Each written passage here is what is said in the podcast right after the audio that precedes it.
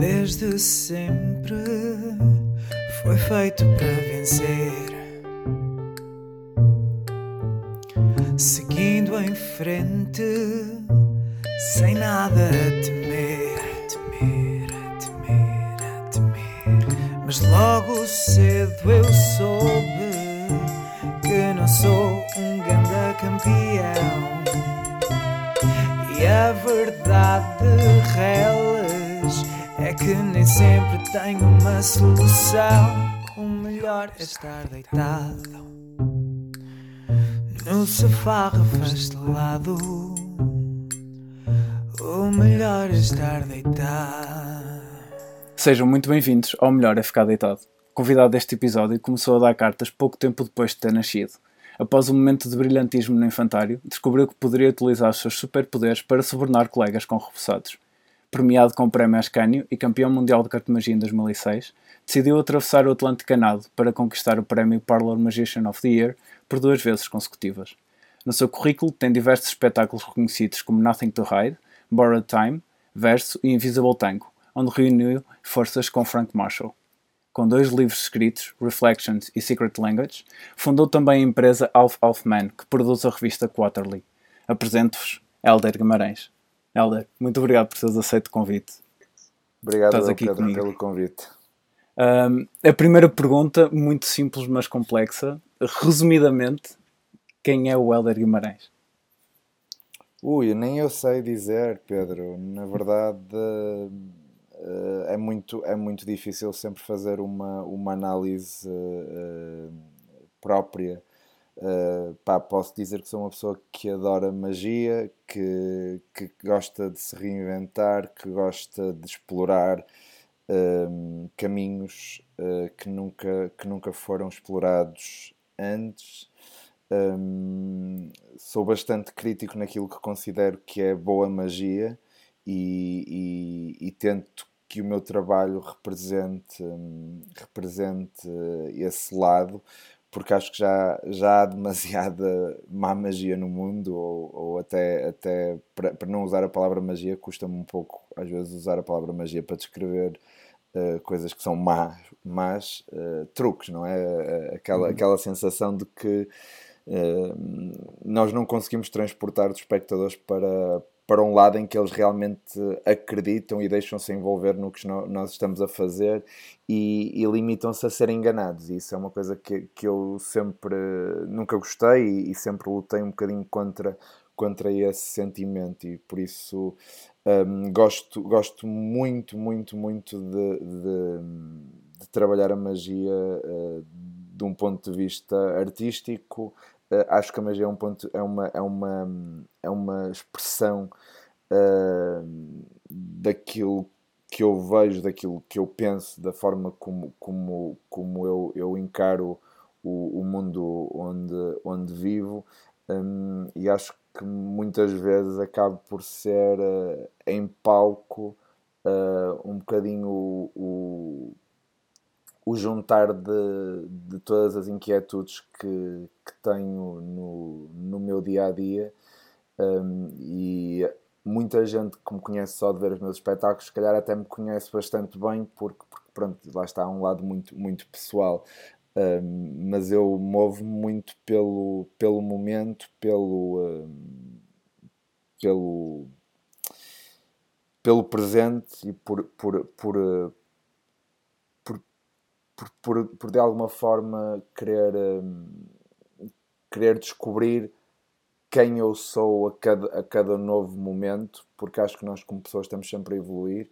Uh, daí que é sempre muito complicado dizer quem é que tu és numa dada altura, porque nessa altura tu tens algumas certezas sobre ti e depois tens uma série de dúvidas hum, que, que continuas a, a- a tentar decifrar.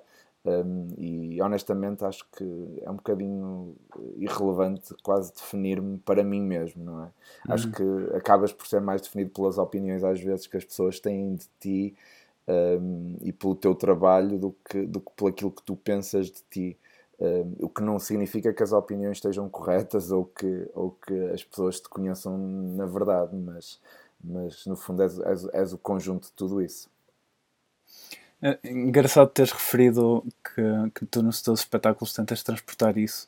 É, é, é notório que tu utilizas, por exemplo, o storytelling nos teus espetáculos. Sentiste que essa, essa utilização de storytelling foi algo que tu precisavas para transmitir uma mensagem ou foi naturalmente incluído nos espetáculos? Acaba por ser um bocadinho natural, esse, uh, tem, tem, tem muito a ver com, com, a, com a, a minha abordagem até o meu percurso uh, de, que vem da área do teatro, não é? Não, não, não tem necessariamente. Uh, como é que eu dizer? Não está necessariamente uh, ligada a um momento de decisão em que eu me sentia preso e não conseguia fazer o que queria e de repente encontrei ali uma solução. Não, eu lembro-me perfeitamente de, de estar.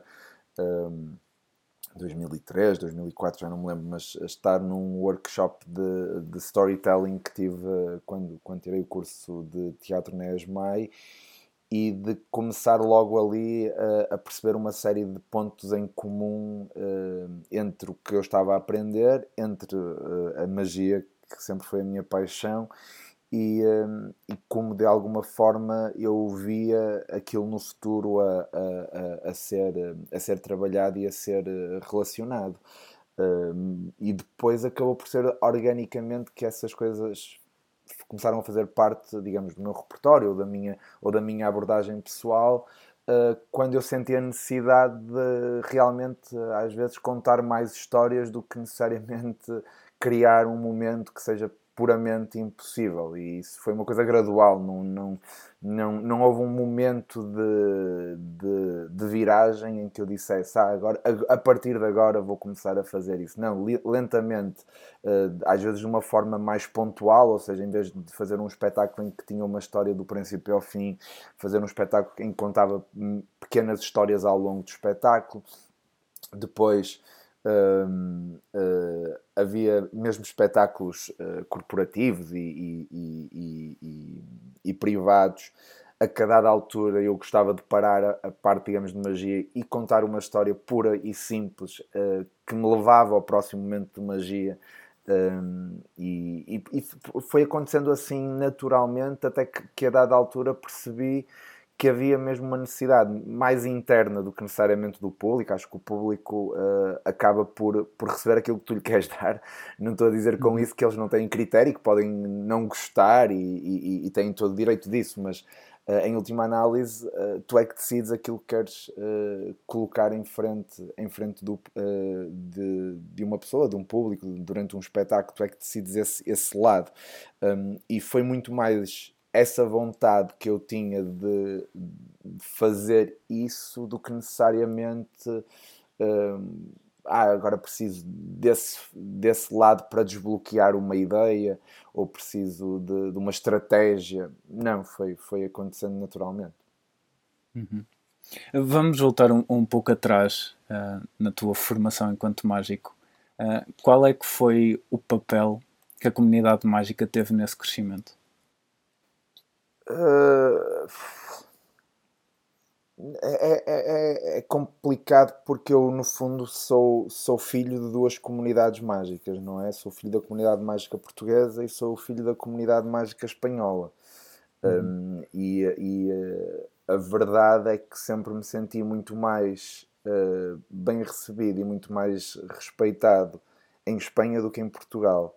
Não, não, não sei explicar muito bem porque acho que foi uma coisa um bocadinho gradual, ou seja, nem sempre foi assim, mas claramente em Espanha sempre tive uh, e ainda tenho hoje em dia grandes amigos e grandes grandes mestres, digamos assim, que me, que me foram guiando e de alguma forma incentivando depois há esse outro lado, não é só questão de te dizerem o que é que tens que fazer ou por onde é que tens que ir. É verem o que tu estás a fazer e saberem valorizar as partes que devem ser valorizadas, como é óbvio, e uh, apontar-te na direção das outras que tu ainda podes melhorar. Uh, e eu lembro-me perfeitamente de, um, ehm, até nos encontros mágicos de Sintra, uh, há muitos anos atrás, de passar duas horas com o Miguel Gomes salvo erro, eu na altura devia ter o que? Os meus 10 anos, ou, ou, ou, ou, ou se calhar ainda menos do que isso. E em que ele teve uma hora comigo a, a, a, a trabalhar comigo uma série de, de, de, de movimentos uh, técnicos e de subtilezas técnicas. Uh, e é o Miguel Gomes, que é uma referência para mim, é uma referência em Espanha e, e, e para quem conhece o trabalho é uma referência mundial um, inacreditável a esse nível. E ele sempre foi uma pessoa que uh, me, me, abriu as portas de todo o mundo. Ele foi uh, foi uh, digamos aluno do Ascânio e, e, e encontrava-se com ele todas as semanas. E, e por isso há, há, há contam muitas histórias e muitos episódios que, que viveu com ele e, e, a forma como encarava a filosofia do Ascani e como ele adaptou a ele. Um, e esse lado de teres alguém como o Miguel Gomes em Espanha a fazer-te isso, e, e, estou a dar o, Miguel como exemplo, porque tive, tive bastantes pessoas a, a fazerem isso em, em, Espanha ao longo, ao longo dos, dos primeiros anos da, da minha vida. Depois em Portugal uh, há duas pessoas que obviamente não, não podem deixar de ser referidas como as pessoas que de alguma forma mais me influenciaram e Uh, sempre, sempre foram pessoas que apoiaram muito o, o, meu trabalho. Uma delas é, obviamente, o meu pai, uh, que foi com ele que eu comecei, e, e tenho a, a, sorte e o privilégio de que, quando eu nasci, já tinha uma biblioteca de magia uh, que podia usufruir. Um, embora o meu pai nunca foi fácil de, ou seja, nunca, nunca foi uma pessoa que me facilitou a informação uh, de mão beijada. Ou seja, o meu pai dizia-me onde é que estava e eu ia ler e, e, e ele percebia que a minha entrega uh, era, era séria, não é? Não, não foi como, ah, isto faz assim e agora tu já sabes como é que se faz. Não, ele, ele de alguma forma foi-me dificultando essa, essa aprendizagem para eu também a valorizar. Uh, mas sem dúvida que, que isso é, é, é, é algo que nem toda a gente tem esse, esse privilégio e eu tive. E a outra pessoa uh, foi o Pedro Lacerda, que também para mim era, uma, era a referência a nível cartomágico em, em Portugal, um, que também era aluno do Ascânio, aliás, filho espiritual do Ascânio. E, um, e eu sempre, sempre respeitei muito o Pedro e sempre achei, achei um, que o Pedro uh, tinha, tinha algo uh, a nível de qualidade mágica superior a, a pronto, a, a, aos restantes mágicos que eu, que, eu, que eu via em Portugal. Por isso, essas duas pessoas são um bocadinho diferentes uh, em relação ao que eu considero tipo a, a, comunidade mágica portuguesa, porque depois havia, houve um bocadinho de tudo, enquanto eu era mais novo, houve um bocadinho de tudo. Houve pessoas que eram de uma geração mais velha viam-me fazer algo e, uh, e a resposta que me diziam era: Ah, sim, isso está benzinho, está benzinho, o que tu estás a fazer está benzinho. E passado, imagina, dois meses, eu com aquele mesmo número ia à Espanha e ganhava um terceiro prémio. E quando voltava, ah, sim, aquela rotina realmente era muito boa.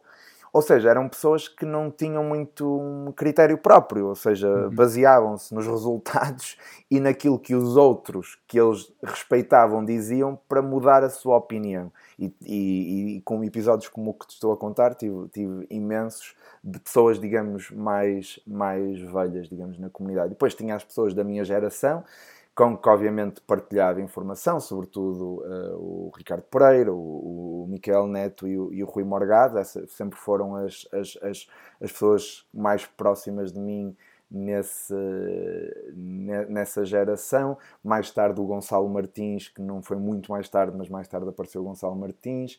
Um, uh, e, e entre nós sempre tivemos uma relação muito uh, aberta de criticar quando achávamos que tínhamos que criticar e, e, e, e, elogiar quando achávamos que tínhamos que elogiar e não havia, havia grandes, uh, grandes egos aí.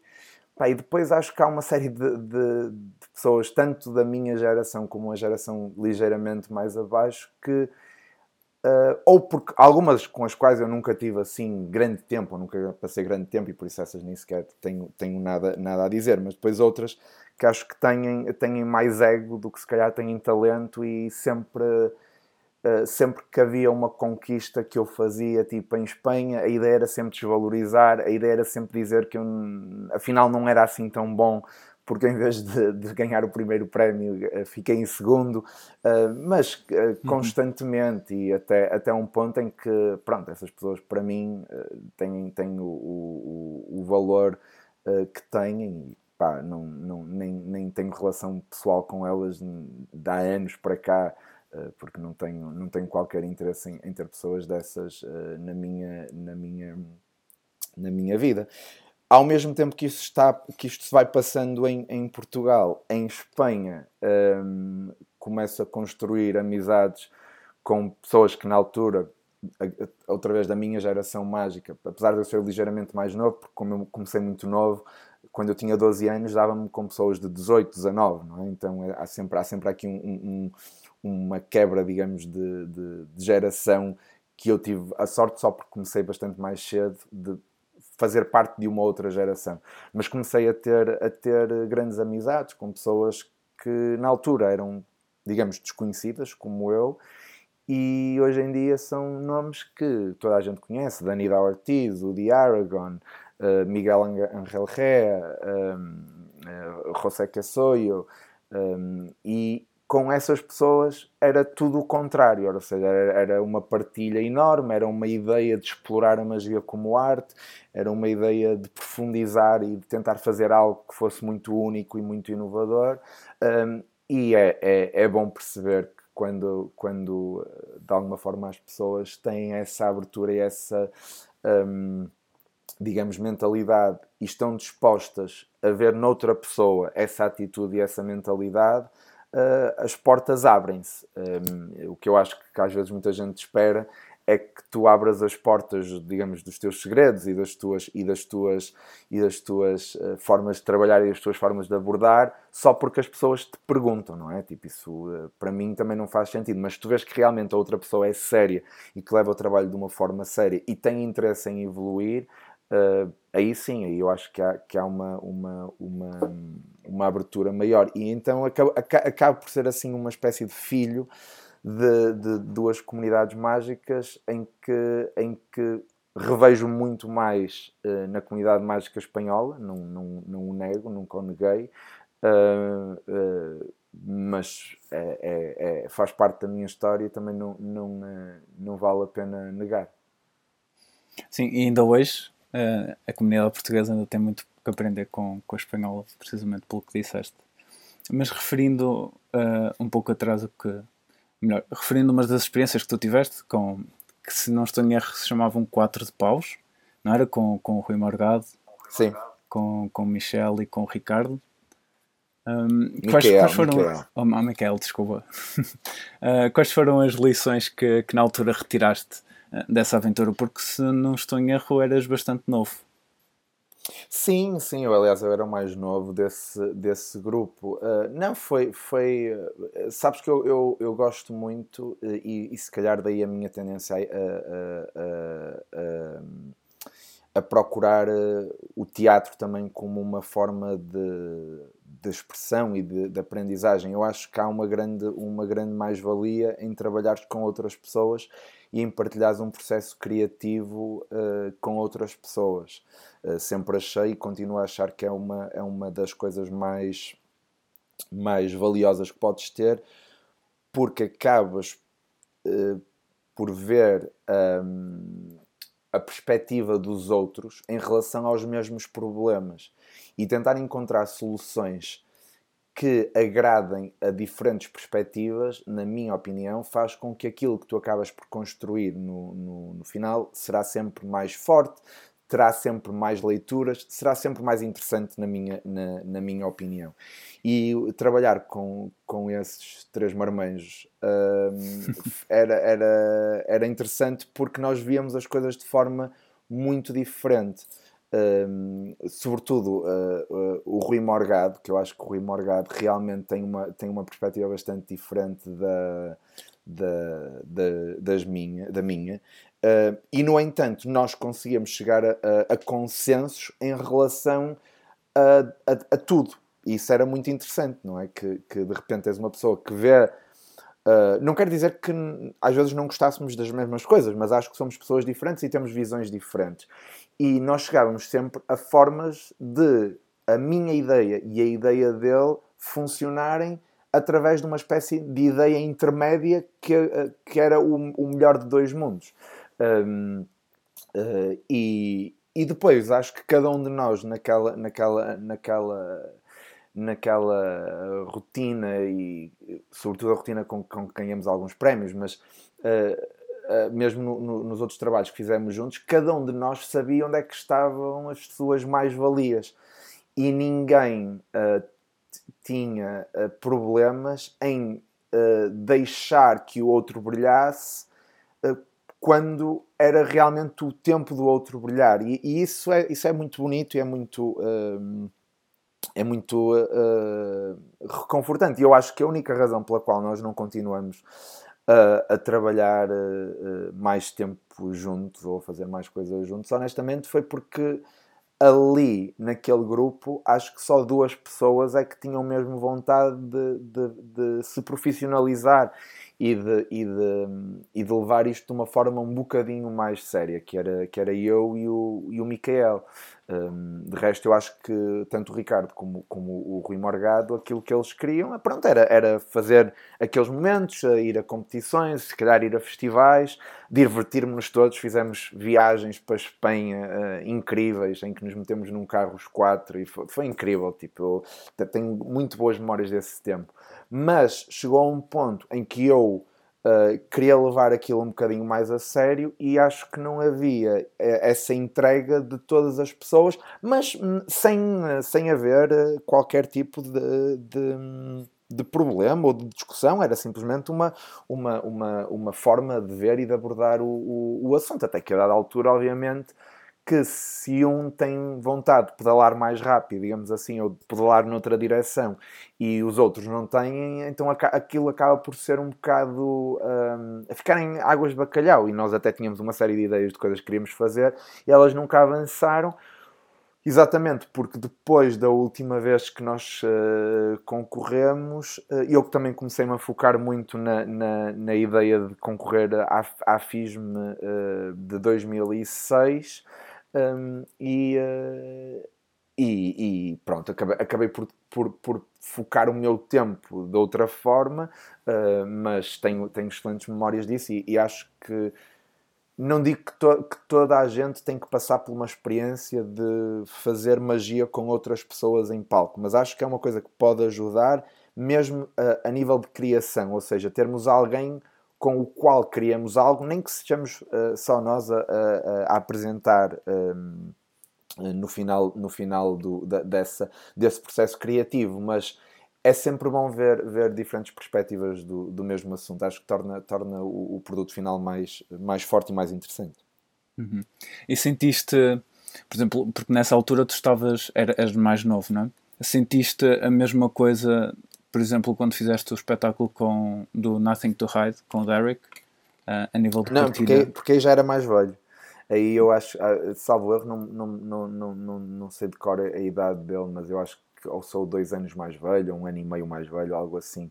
Um, e aí, aí não, até porque uh, era o primeiro espetáculo que ele fazia e eu já tinha feito, eh, não sei, nessa altura já tinha feito pelo menos quatro ou, cinco espetáculos, eh, fora os espetáculos que fazia na Tertúlia, não é? Que eu esses nem considero espetáculos, considero atuações, mas tipo espetáculos de teatro, nessa altura já tinha feito pelo menos quatro espetáculos diferentes e por isso já estava numa, numa, numa, numa zona, digamos, de conforto do que é criar um espetáculo uh, muito diferente da, da dele a, a, essa altura e, e por isso, uh, obviamente que essa partilha que nós tivemos uh, foi interessante, porque obviamente lá está, uma perspectiva também bastante diferente daquilo que é magia e daquilo que fazemos, e nós conseguimos na mesma encontrar uh, soluções que, que nos agradavam a, aos dois uh, na, no resultado final, e, acho que também parte do sucesso do espetáculo foi, foi esse. Uhum. Eh, falaste há pouco que, que tinhas foca, focado o teu tempo para concorreres à, à FISM 2006, na qual ganhaste o primeiro prémio. Uh, obviamente tiveste a nível profissional uh, um impacto muito grande. Uh, mas sentiste a partir desse momento que estavas no caminho correto ou foi mais uma checklist que precisavas de, de riscar? Eu, nunca, eu nunca, nunca, nunca achei que, que a qualidade do, do trabalho de alguém se baseia em ganhar um prémio ou não, até porque eh, não, não estamos a falar de, uma, de, um, de, um, de um mundo onde tu és obrigado a concorrer. Por isso há muita gente com muita qualidade que nunca passa pelos concursos e que consegue fazer uma carreira extraordinária, uh, tanto nesta área como em outras. Eu estou a dar, estamos a falar de magia pelo, pelo, pelo, pelo, tópico que nos une, digamos assim, mas eu conheço pessoas da área da música que não precisam de ganhar prémio absolutamente nenhum para serem uh, considerados uh, mestres na, na área. Por isso eu acho que o teu trabalho a qualidade do teu trabalho não tem nada a ver com, com prémios ou não prémios. Eu pessoalmente uh, tinha dois grandes objetivos com, com, com, o, com a, a, ideia de poder ganhar uh, o Campeonato do Mundo de, de Magia uh, com cartas. Um deles era um, uma questão profissional. Eh, eu queria me profissionalizar. Nessa altura eu não era, não era profissional a, a, a tempo inteiro. Aliás, nesse, nesse, no ano em que eu ganhei o Campeonato do Mundo, eh, eu estava a estudar na ESMAI, estava a concluir o quarto ano do meu curso na, na, na ESMAI. Por isso, não, nem, nem sequer tinha tido tempo suficiente para poder ser profissional, mas não o era. Uh, e eu sabia que uh, haveria um impacto naquilo que a minha vida uh, poderia ser profissionalmente no mundo da magia, obviamente, ao conquistar, e já nem digo o primeiro, o segundo ou o terceiro, há, há um impacto direto naquilo que tu podes fazer a partir dali, se quiseres seguir profissionalmente. Não, ninguém é obrigado, não é? Mas, mas era uma coisa que eu queria e eu sabia que o Portugal era um bocadinho pequeno, digamos assim, para, para, para aquilo que eu gostaria de fazer e, e para, de alguma forma, uh, até, até para mim evoluir, sabes? Ou seja, eu, eu, sempre sonhei com a ideia de poder viajar por todo o mundo, conhecer uma série de países, uma série de culturas, poder atuar nesses países e nessas culturas e enriquecer-me de uma forma pessoal mas através daquilo que, que eu mais gosto de fazer, que é, que é magia. E por isso sabia que havia esse objetivo, mas também estava um bocadinho consciente da, da, da ideia de que, por exemplo, para dar um exemplo, o Mago Miga, que ganhou uh, no, na edição anterior à minha, ou seja, em 2013 ele ganhou o primeiro prémio, salvo erro, foi a quinta vez que ele concorreu para poder ganhar o primeiro prémio. Ou seja, eu sabia perfeitamente. E ele, e ele era um profissional de topo em Espanha. Ou seja, eu sempre considerei que a, que a, que a, que a, que a FISM era um objetivo, mas também não, não, não ia uh, morrer se não tivesse ganho um primeiro prémio ou se, se nunca tivesse sido premiado. Mas também sabia que se tu fizeres um trabalho de qualidade, não passas ao lado de uma FISM, não é? Não, não, ninguém que tem um trabalho de uma qualidade extrema, a não ser casos muito particulares, como por exemplo o Leonard Green, que enganou o júri completamente e que eles assumiram que, que, que, ele estava a usar comparsas e que depois, passado três anos, voltou e ganhou o primeiro prémio, mas isso é um exemplo muito específico. Mas ninguém vai a uma FISM e, por exemplo, fica com uma pontuação de 60 pontos se tiver um número de topo. Não, isso não existe. Uh, por isso, eu sabia que se o meu trabalho fosse bom, eu iria ter uma boa pontuação, ganhasse ou não ganhasse, ou fosse qualificado ou não, mas obviamente que esse feedback que, que eu iria ter do júri, do próprio público, uh, uh, são, são linhas com as quais te vais guiando no futuro, não, não, não, não, não o nego. mas o lado que me levou a querer, e, e, admito que era uma vontade minha, ganhar o primeiro prémio de cartomagia na FISM, na verdade é um lado totalmente pessoal porque houve uma. O meu pai, eh, há anos, desde 1974, salvo erro, ou 75, que ele assina a revista Genie. Uhum. E por acaso, é daquelas coincidências que, que não deixa de ser curioso, por acaso, um, volta e meia, as revistas atrasavam-se.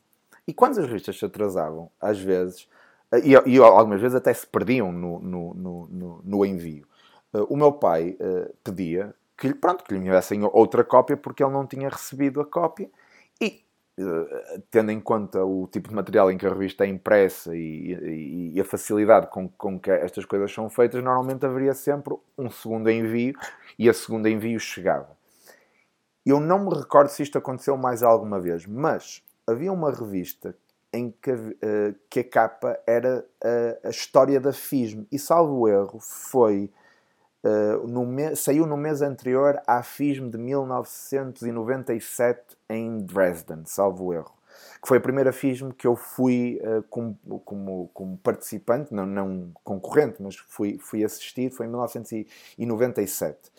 E acho que no mês anterior saiu uma revista em que era sobre a história da FISM e com, com, a, com a capa e, e, e, e, grande parte do conteúdo era sobre, sobre, sobre a FISM. E essa revista atrasou-se. Ou seja, nunca chegou. E o meu pai, passado uns meses de não ter recebido esse número, eh, disse: Olha, não recebi este número, e esse número foi reenviado. Essa revista que foi reenviada chegou, mas a primeira que não tinha chegado, passado não sei quantos meses, tipo 3 ou 4 meses, também chegou. E como o meu pai tinha duas cópias da revista, uma ficou para a coleção, digamos assim, das revistas eh, e para estar lá, e a outra ele deu-me a mim.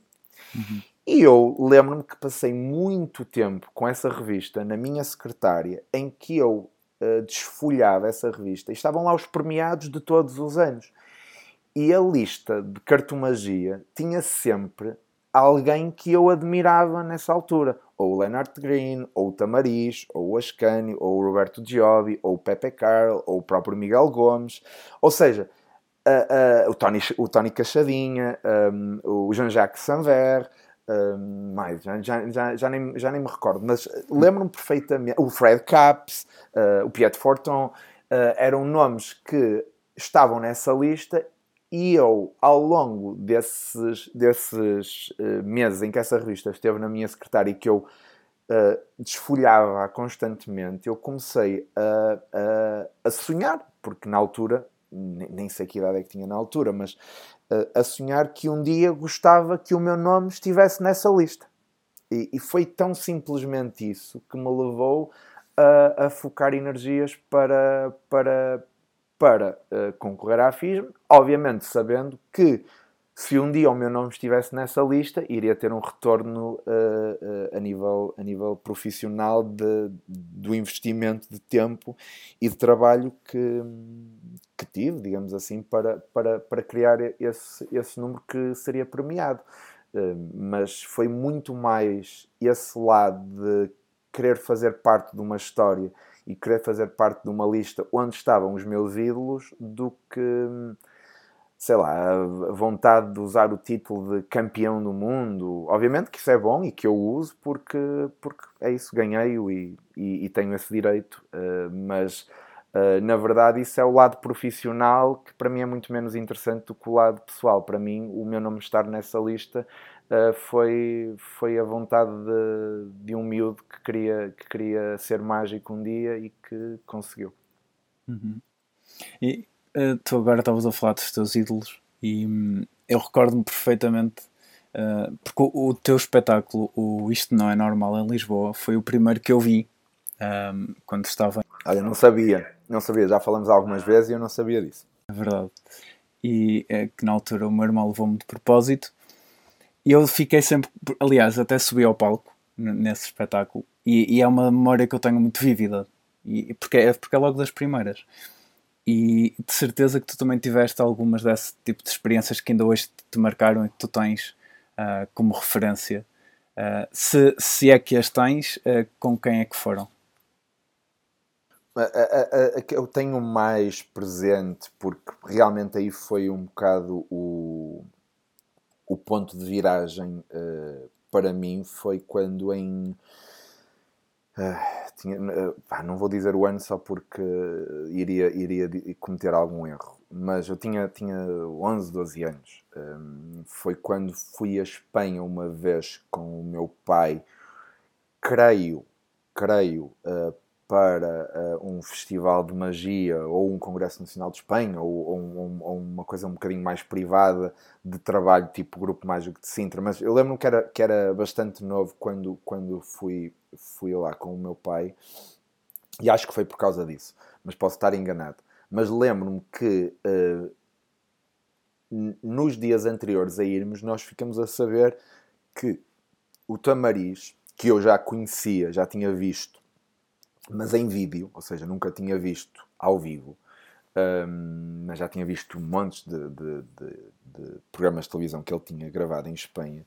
Um, o Tamariz uh, tinha, tinha um espetáculo na Cripta Mágica que era um local em Espanha, eh, e eu calculo que, ainda existe. Agora vamos ver depois do, do Covid o que é que acontece, porque às vezes estas coisas mudam um bocadinho uh, esse, esse, esse, o ritmo dessas, dessas casas.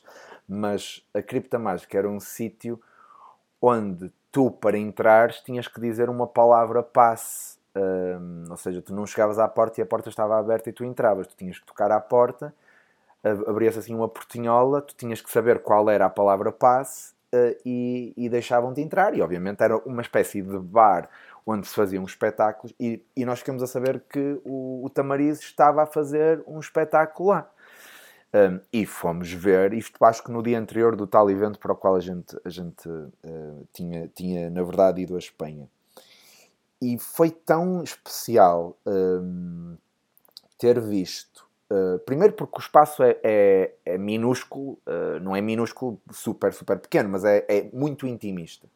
Uh, e ver o Tamariz ali à tua frente, com aquela energia que, que nós conhecemos dele como performer, um, a fazer um espetáculo em que a, a, sensação que tu tens é, é ele e um baralho de cartas e o sentido do humor e durante uma hora e meia, se calhar, não sei, mais que uma hora terá sido quase certeza, não sei se será uma hora e meia, serão duas horas, mas durante aquele tempo todo, ele leva-te numa viagem emocional, intelectual, humana, Uh, tu estás-te a rir às gargalhadas constantemente, sentes a impossibilidade de uma forma que eu acho que até então nunca tinha. Uh, aliás, minto, uh, acho que a única pessoa que eu tinha tido aquela sensação de impossibilidade foi provavelmente uma eh, mais novo foi com o Getten Bloom que também uh, tem uma abordagem muito própria uh, à magia e à construção dessas impossibilidades mas o Getten Bloom eu vi-o no contexto de uma gala, ou seja, 10 minutos, e depois no contexto de uma conferência. Ali eu estava a ver o, um espetáculo em que eu estava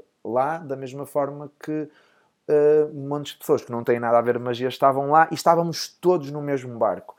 E isso eh, foi para mim um momento que claramente me fez querer ser mágico profissional. Ou seja, até lá eu adorava magia e estava envolvido na magia, gostava muito de magia, mas esse foi o momento que me fez querer ser profissional e de alguma forma sempre foi um bocado a minha, a minha referência a partir de então um, como, como linha mestre, digamos assim, do meu trabalho, que era quero, quero que haja um lado pessoal, que claramente o Tamariz tem, e eu não queria ter o mesmo, e nem, nem me revejo em muitas coisas que o Tamariz uh, é uh, como pessoa, porque uh, tipo, ele é uma pessoa completamente diferente de mim, por isso não, não, não acho que haja problema nenhum dele ser como é, mas eu nunca, nunca iria tentar ser o Tamariz. Mas havia algumas coisas que nós partilhávamos. Uma era a sensação de impossibilidade que, queríamos, que eu queria criar no público. Aí, sem dúvida, que foi ele que me passou esse lado. Outro, uh, outra coisa, a questão da simplicidade do espetáculo, ou seja, era ele e um baralho de cartas e eu, já na altura, uh, gostava muito de magia com cartas. A partir daquele momento, então, tornei-me completamente obcecado pelo, pelo, pelo tema e ainda hoje é a minha grande paixão dentro da, da magia, é magia com cartas.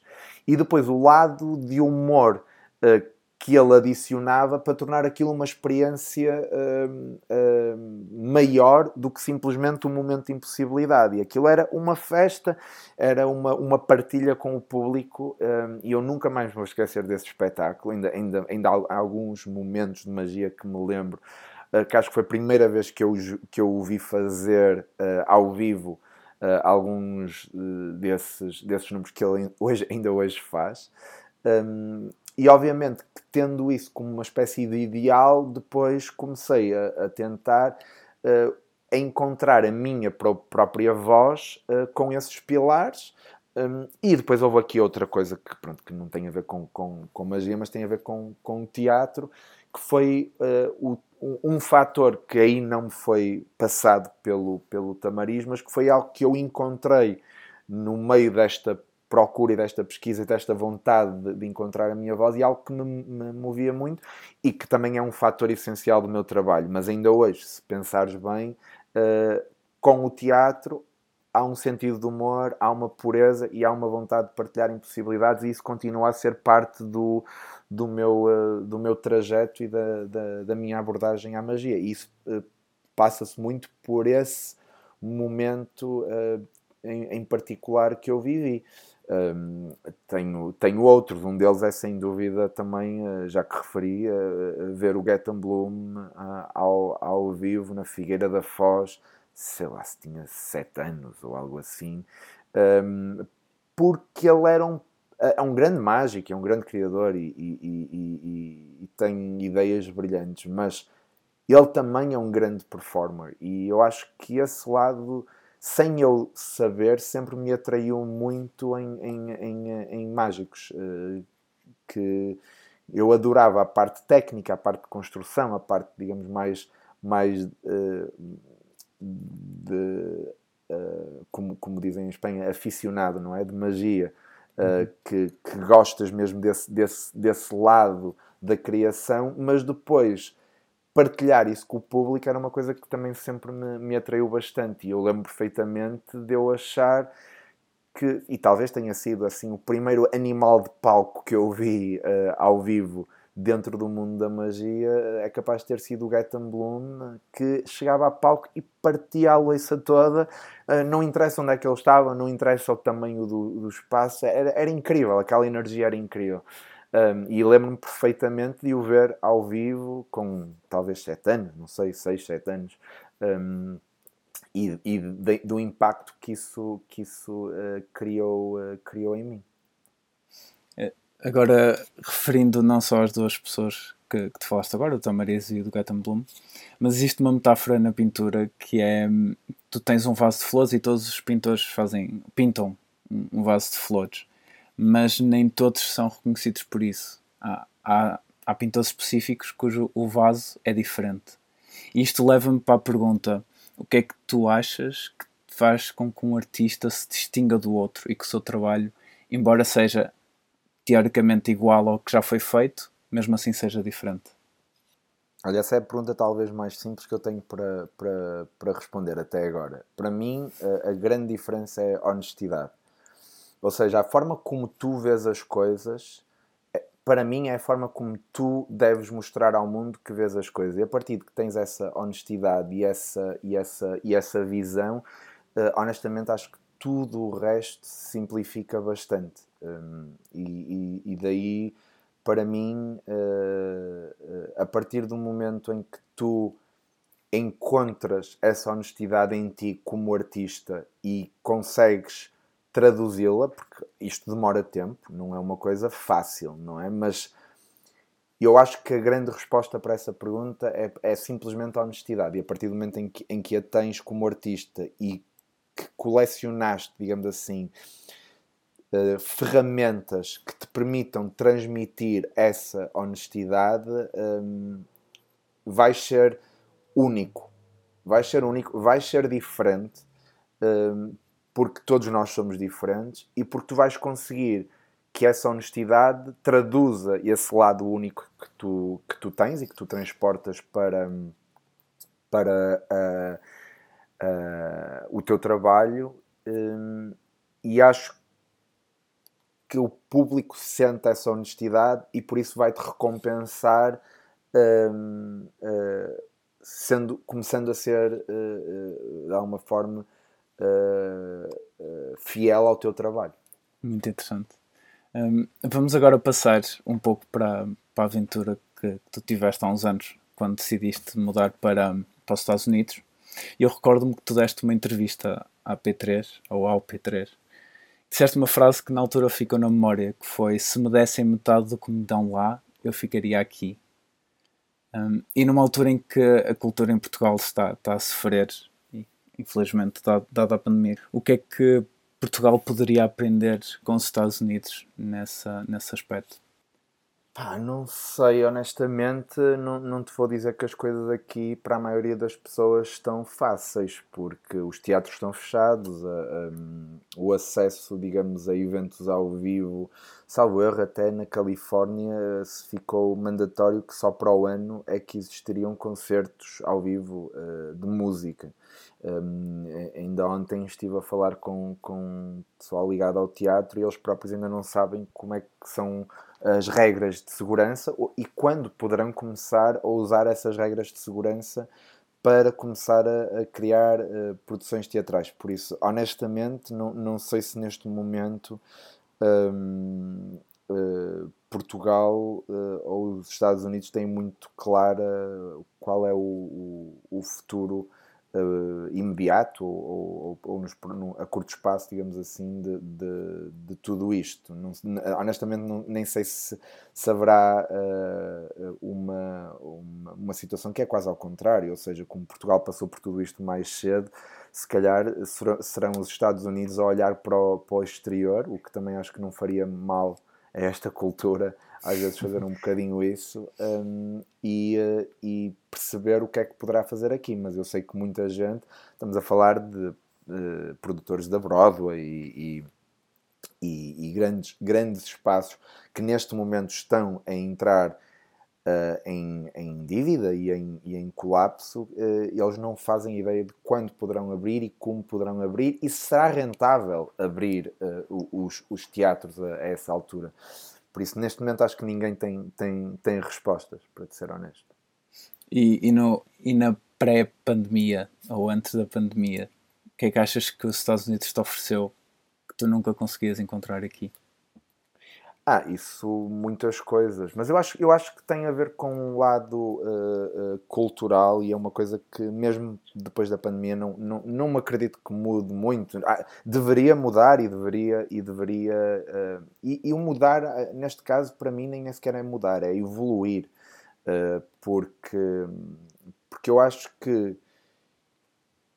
Eu, eu considero que os Estados Unidos são uma cultura muito recente um, e essa, esse lado de, de serem uma cultura uh, recente, sem uma grande história, sem um grande peso como nós temos, permite que eles estejam sempre mais abertos a, a, a ideias novas.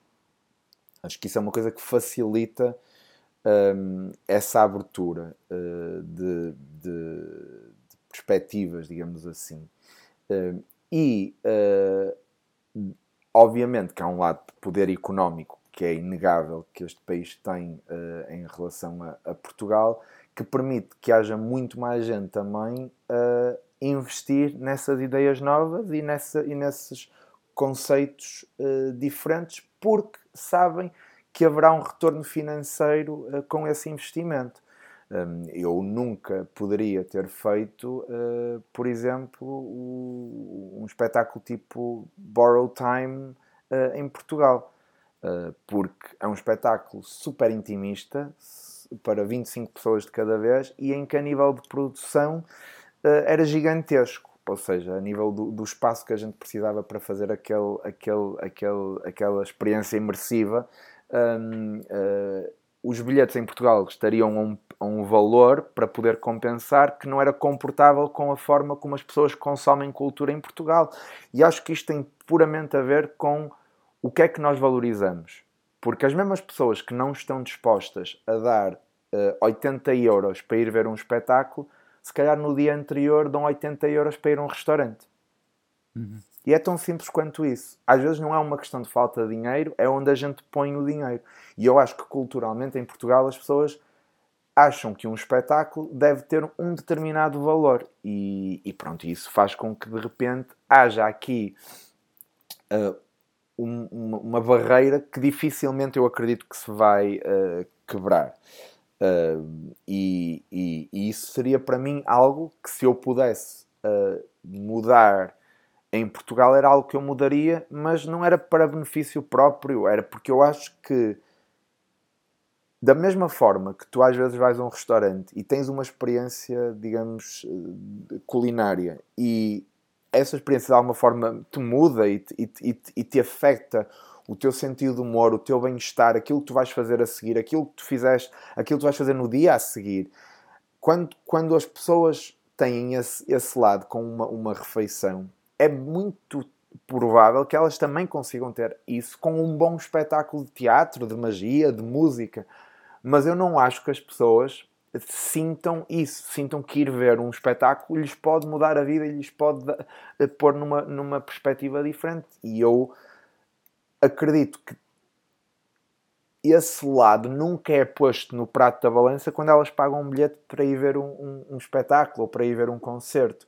Um, o que para mim é algo que aqui culturalmente está muito mais instituído.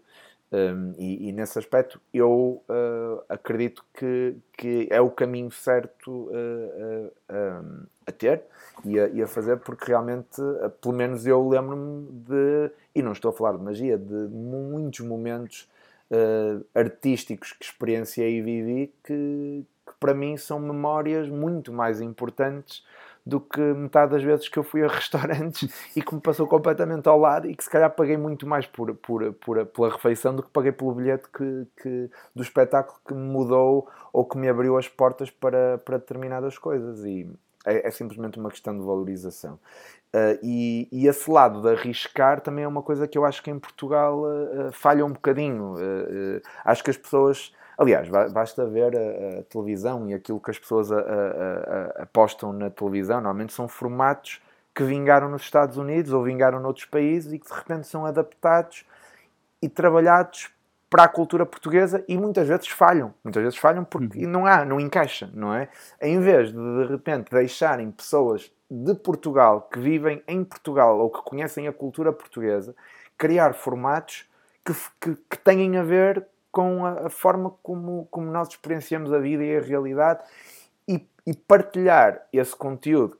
E, e, estamos a falar de um conteúdo de qualidade, não é? Que é para não, não. Porque depois tudo isto pode ser bem feito ou mal feito, mas vamos supor que as coisas até são bem feitas.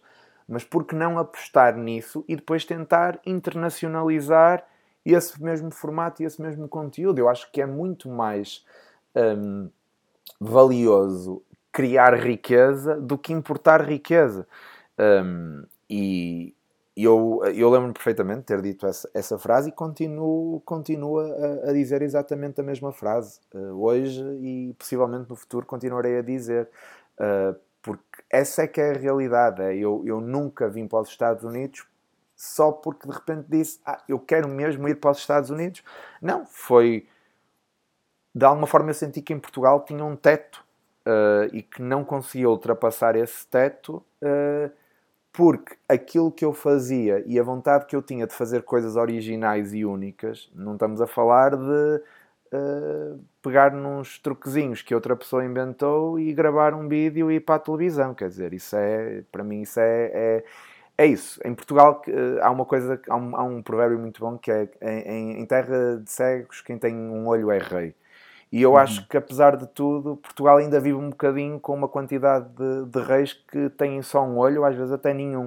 Uh, mas uh, quando tu tens algo diferente e original, acho que há um medo em Portugal de fazer essa aposta.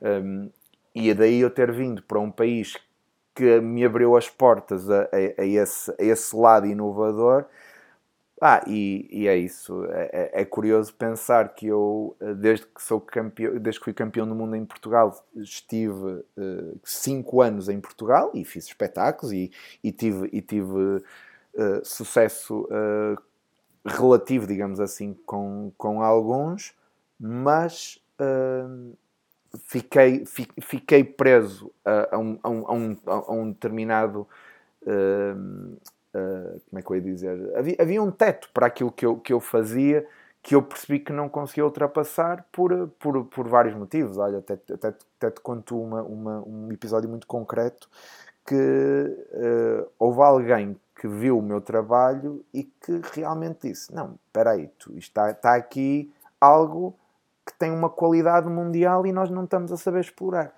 E essa pessoa resolveu fazer uma candidatura comigo para uh, ganhar um apoio do Estado pontual para criar um espetáculo de, de magia. Uhum. e eu, salvo erro, uh, terá sido dois anos depois de eu ser campeão do mundo. Uh, ou seja, em teoria ainda era o atual campeão do mundo, uh, mas pronto, entretanto já tinha currículo, já tinha ido ao Japão, já tinha vindo aos Estados Unidos atuar, ou seja, até já tinha mais digamos, coisas para, para mostrar a qualidade do meu trabalho. E a resposta que me foi dada, e eu ainda tenho, ainda tenho isso guardado a algures, e se calhar um dia ainda, ainda encaixilho e, e, e, ponho, e ponho na minha parede. Mas a resposta que me foi dada foi não, e aí não, nada contra, ou seja, eh, tu quando concorres a um desses concursos, há muita gente que, que que concorre contigo e por isso se os outros projetos tivessem mais mérito ou tivessem uh, uh, mais possibilidades de ter sucesso, que, obviamente aí, aí eu não, não, nem discuto sim ou não, acho que, uh, acho que há, muito, há, muitos fatores a, a, a pesar nesse, nessa decisão. Mas depois havia a justificação pela qual eu não tinha recebido. E a justificação era dizer que eu não tinha currículo para poder liderar aquele projeto. Quando tinha sido campeão do mundo dois anos antes.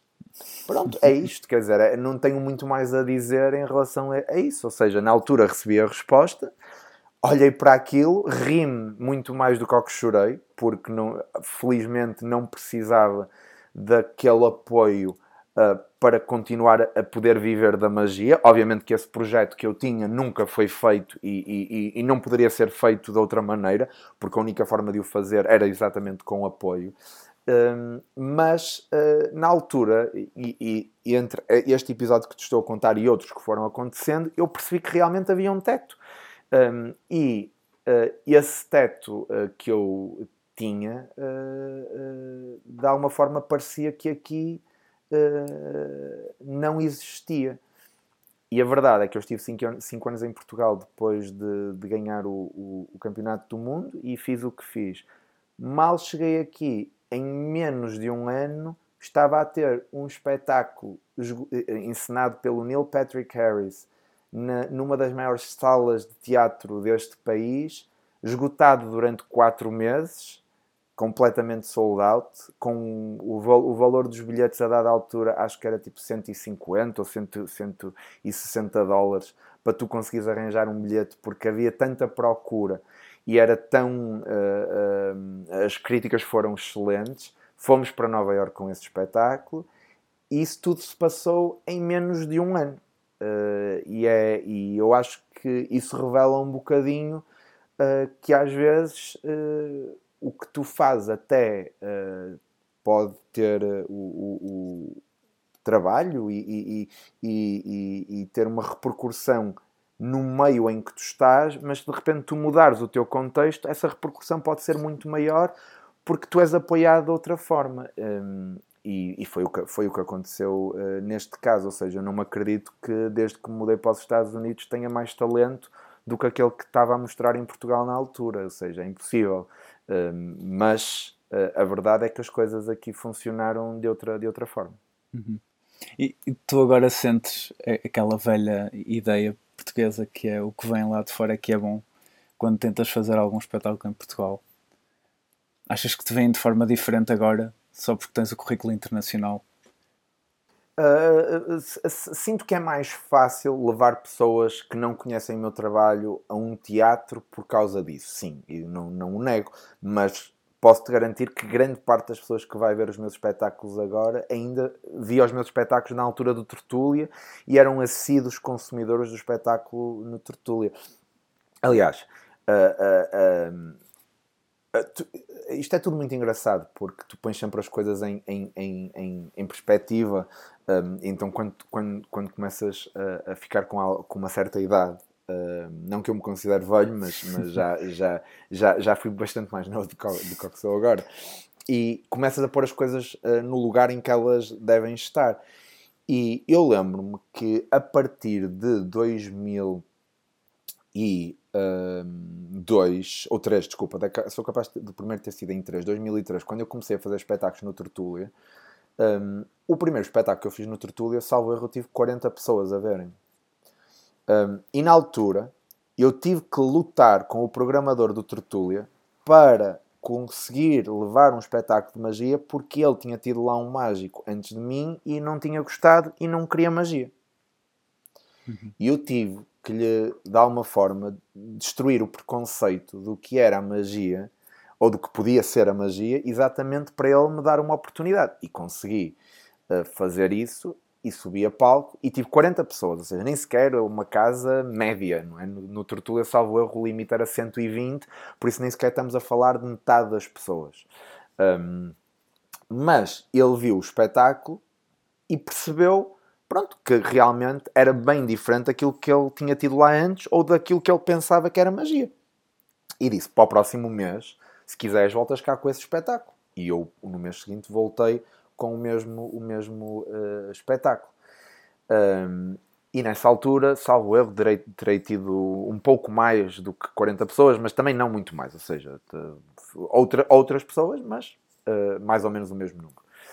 E ele disse: Olha, uh, fiz, uh, porreiro, uh, se quiseres voltar cá, agora vais ter que fazer outro espetáculo. E estamos a falar de espetáculos sensivelmente de uma hora. Tens que fazer outro espetáculo. E eu, ok passou um mês e eu depois disse: Olha, já tenho um, um, um, espetáculo novo. E ele disse: Pronto, ok, então vamos fazer duas datas num mês com esse mesmo espetáculo. Ok, então eu fiz duas datas num mês com esse espetáculo e na altura já comecei a ter mais gente, porque havia gente que me tinha visto o espetáculo anterior e mais gente que tinha sido trazido por essas pessoas que me tinham visto. Então já comecei a ter 70, uh, uh, uh, 80 pessoas e, e, e, as coisas foram crescendo assim muito antes de eu ter ganho o Campeonato Mundial de Magia, ou seja, estamos a falar, lá está, 2003. E eu, a dada altura, fazia quatro espetáculos por mês no Tertúlia, que eram o mesmo espetáculo, mas repetia-o quatro vezes, e tinha as salas bastante cheias, ou seja, não, não, não, não esgotava. Não tinha 120 pessoas em cada, em, cada, em cada performance, mas tinha 100 pessoas, 90 eh, e tal. Às vezes, eh, dias em que tínhamos realmente pessoas até de pé, ou seja, ia para, para além das 100 pessoas sentadas.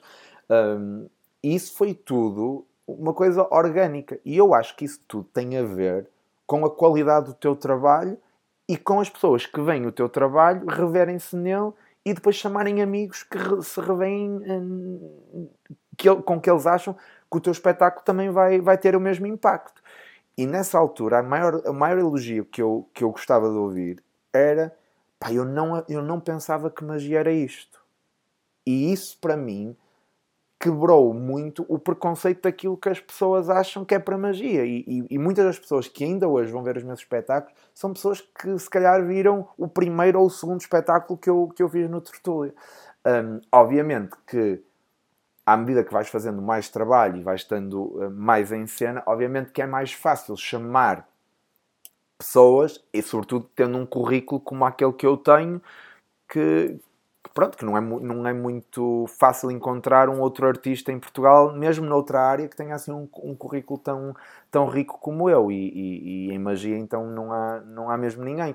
Por isso, é natural que elas, de repente, se, se começarem à procura e começarem a pesquisar um bocadinho sobre mim, e esse lado as faça querer ir ver um espetáculo Uh, meu. Uh, uh, e, e, não tenho dúvidas que eu ter tido sucesso cá ajuda a isso. Não, não, não, não, não acho que, que as coisas são de facto independentes.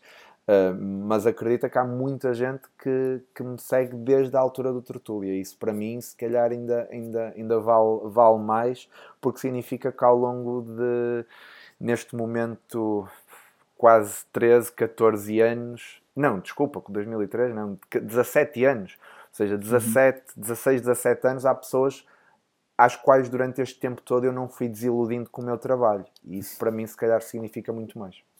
Não, ainda hoje uh, tenho pessoas que eu levo aos teus espetáculos porque dizem que nunca viram um espetáculo de magia ou, ou têm uma ideia pré-concebida e que de facto eu utilizo o teu exemplo como forma mais simples para mostrar de facto o que é que a magia pode ser e não tive uma única pessoa que saiu desiludida.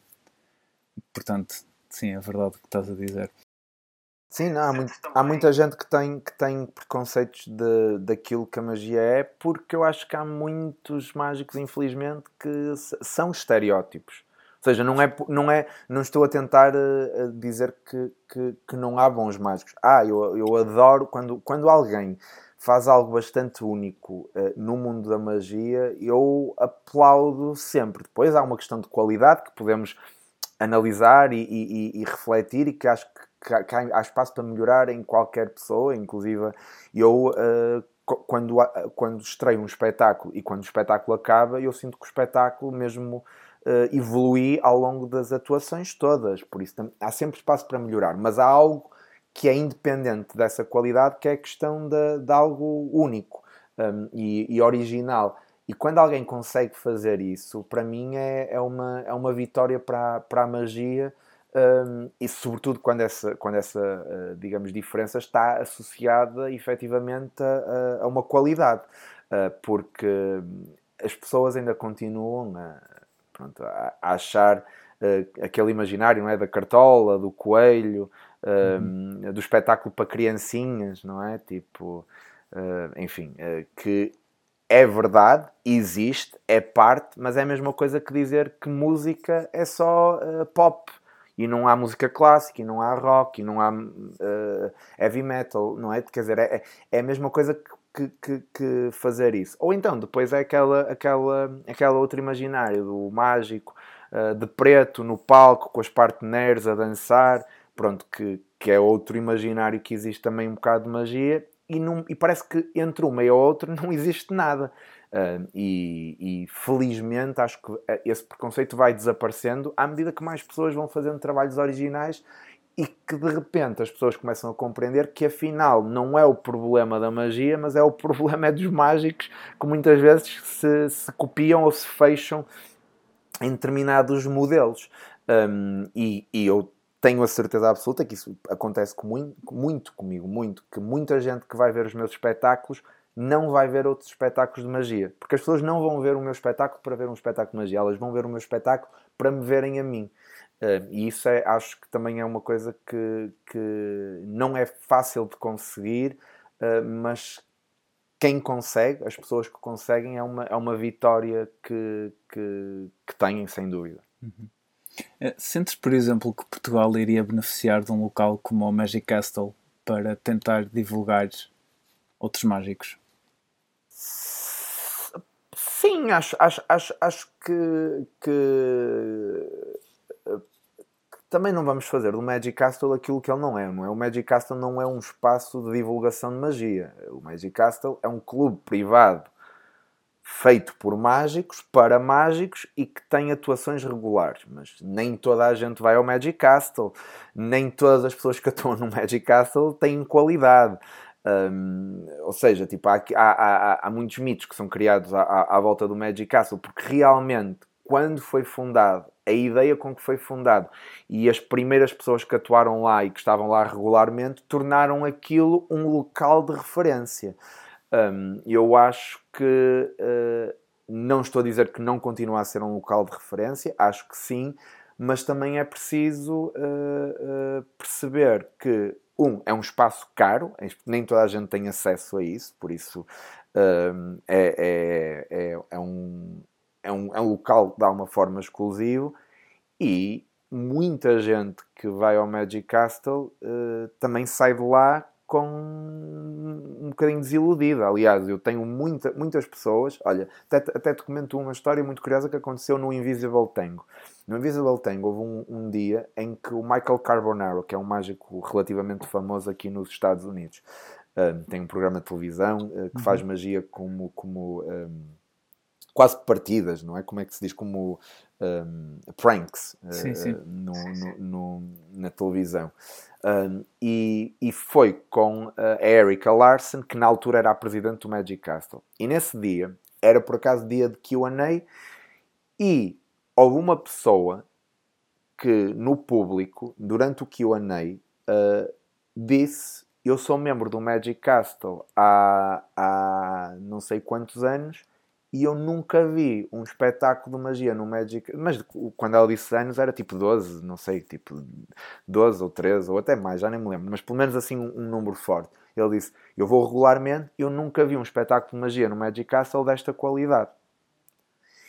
E aquilo é uma, uma verdade que ela sente, ou seja, ela não estava ali uh, a dizer aquilo sabendo que aquelas pessoas poderiam ter ou, ou, ouvido o que, ela, o que ela disse, percebes? Ela, ela disse aquilo de uma forma muito genuína e muito aberta porque era o que ela sentia.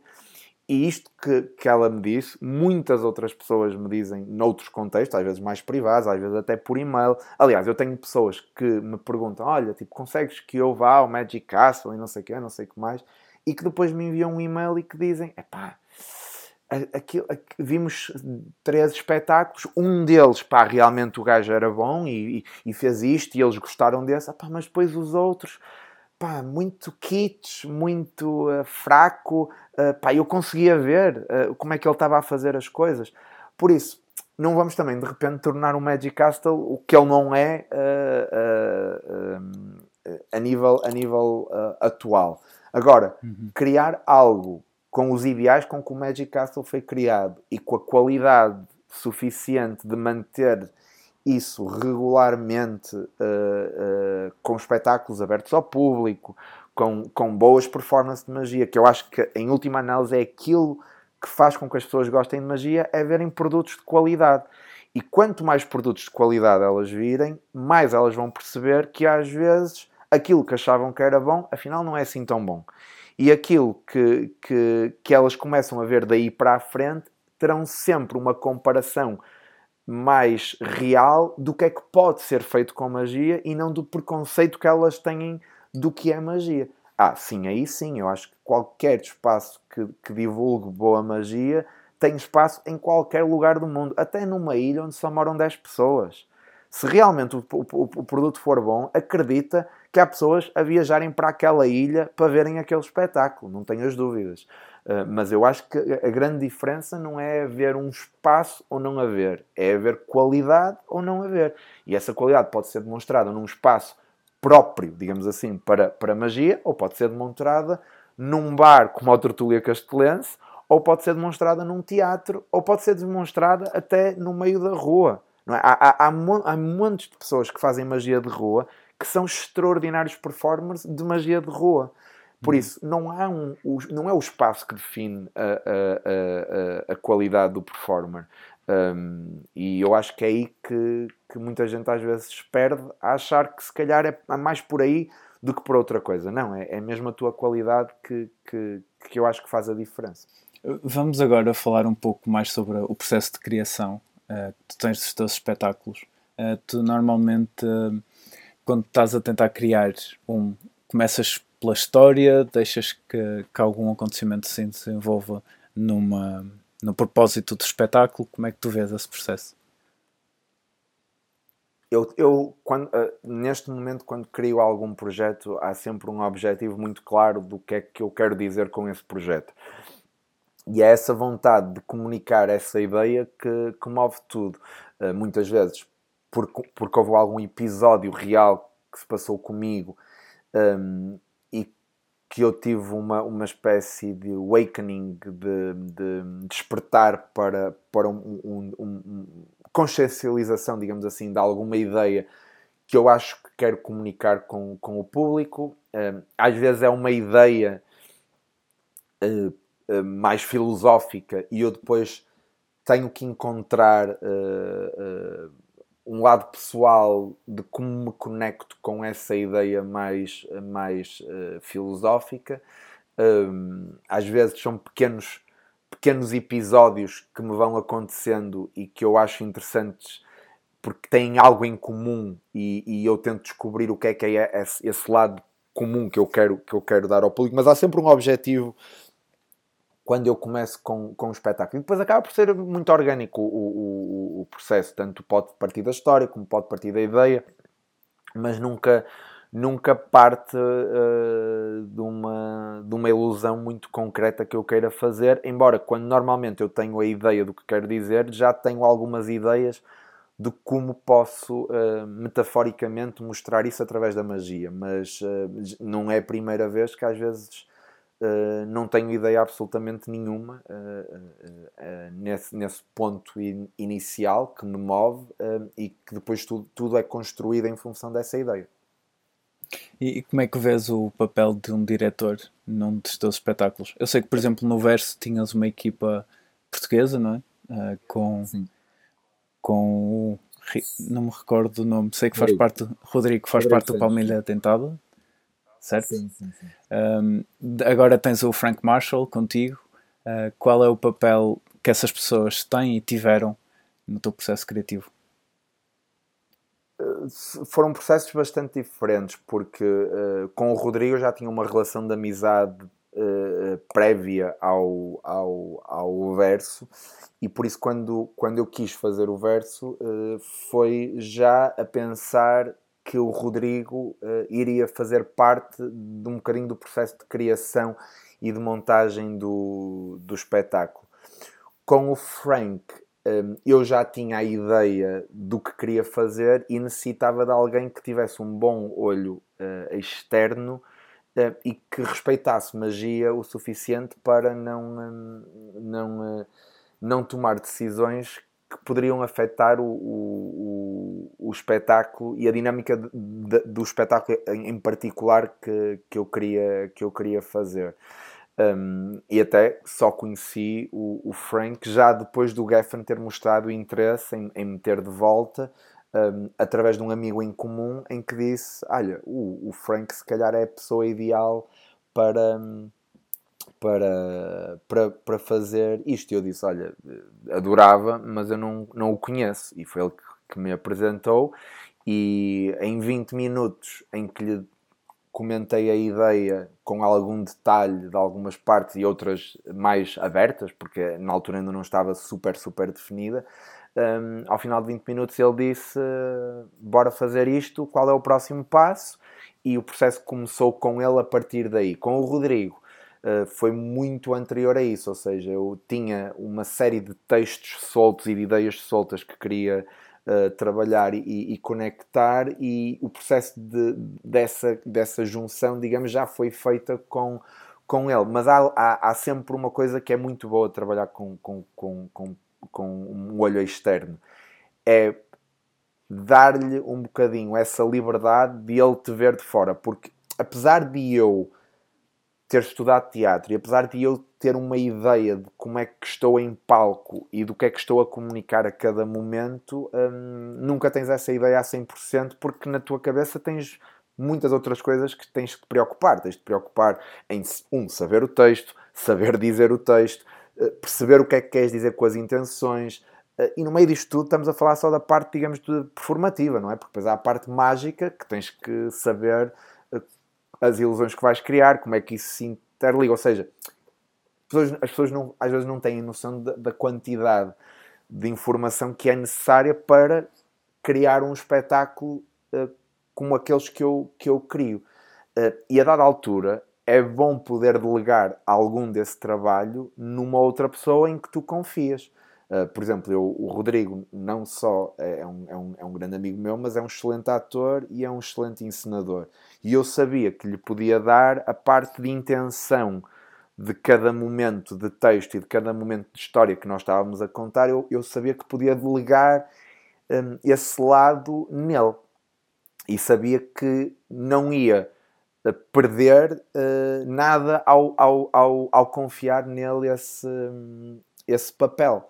Uh, e, e, daí uh, também normalmente eu trabalhar com pessoas que das duas uma eu já trabalhei antes, ou que já vi o trabalho delas antes e um, e, e, gostei, ou que alguém de confiança com quem eu já trabalhei antes diz: Olha, devias trabalhar com esta pessoa porque eu acho que vocês vão ter uma sensibilidade semelhante no, nesta área. Um, e tanto pode ser, estamos a falar especificamente do, do encenador, mas tanto pode ser o diretor de, de, luz, pode ser a pessoa que faz a cenografia, a pessoa que faz o som, ou seja, tudo isso um, são peças em que tu, a dada altura, tens que dar o controle às outras pessoas. E é bom que dês o controle a pessoas em quem confias, porque quando, quando, quando dás o controle a pessoas a quem não confias, às vezes as coisas podem, podem uh, sair um bocadinho daquilo que tu um, queres para o espetáculo. E a partir do momento em que tu ou não sabes o que queres para o espetáculo, que acho que a maior parte de, das pessoas que, que, tenta criar um espetáculo muitas vezes não sabe o que é que quer para o espetáculo. só sabe que quer fazer um espetáculo. E a partir desse momento, qualquer espetáculo vai ser mais fraco se tu não sabes o que é que queres de espetáculo. Essa é, é, é, é a, minha, a, minha, a, minha, a minha certeza. É, se tu sabes o que é que queres de espetáculo, aquele espetáculo vai ser muito mais forte para aquele objetivo do que se tu não souberes o que é que queres fazer com, com aquele espetáculo. Uh, e muita gente acho que quando decide fazer um espetáculo, decide fazer um espetáculo, mas não sabe o que é que quer. Por isso, esse é um ponto. Mas depois, se tu sabes o que queres para o espetáculo, também tens que ter o controle para garantir que esse espetáculo vai ser aquilo que tu queres, ou vai estar próximo daquilo que tu queres. Porque, obviamente, no processo de criação, muitas coisas são alteradas e às vezes para melhor, outras vezes por, por, por condicionantes que te, que te ultrapassam, mas que tu precisas de incluí-las, digamos assim, na própria criação do espetáculo, mas apesar de tudo, tu sabes o que é que te está a guiar.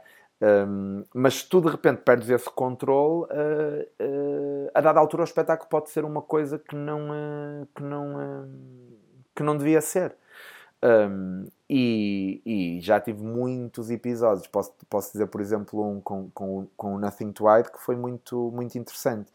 Que uh, o, a pessoa que fez a luz do, do Nothing to Hide um, não tinha a mesma sensibilidade, por exemplo, que eu tinha de como é que a luz daquele espetáculo devia ser feita. E então não sei explicar muito bem, mas parecia que queria mostrar demasiado trabalho, bastantes transições, bastante cor, uh, assim, luz às vezes até bastante dramática para determinados momentos de, de texto, uhum. e de repente aquilo não encaixava, na minha opinião, com a sensação que eu, que eu achava que o espetáculo devia ter. E um, ehm, lembro perfeitamente que nós acabamos de fazer o desenho de luz num domingo e segunda-feira era um dia de folga. E terça-feira nós tínhamos espetáculo à noite com o, o, primeiro público que tinha, que tinha pago uh, bilhetes. Não era a estreia, porque. Aliás, peço desculpa, era a estreia, porque esse foi, foi uh, curioso. Esse foi o único espetáculo que eu fiz nos Estados Unidos em que não existiu Preview Week.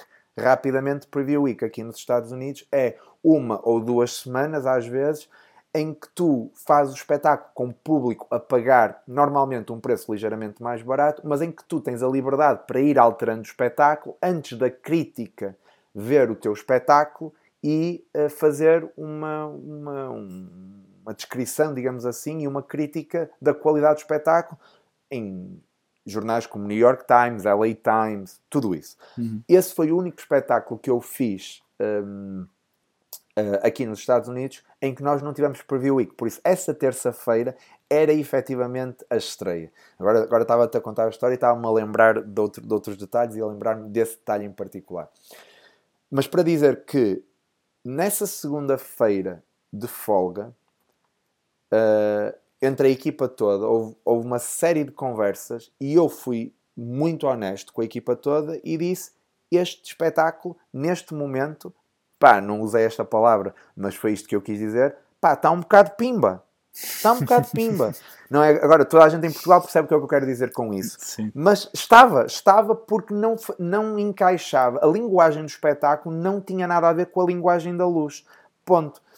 E eu comecei a, a quase a não digo matematicamente porque não era, não, era, não era uma questão de números, mas com lógica, a quebrar momento por momento de espetáculo e a explicar quais eram os significados por trás daquilo que estava a ser feito e porque é que a luz não encaixava visualmente com aquilo que era preciso fazer. Então, na terça-feira, de manhã e ao início da tarde, nós tivemos a refazer um desenho de luz completo uh, para o dia de estreia.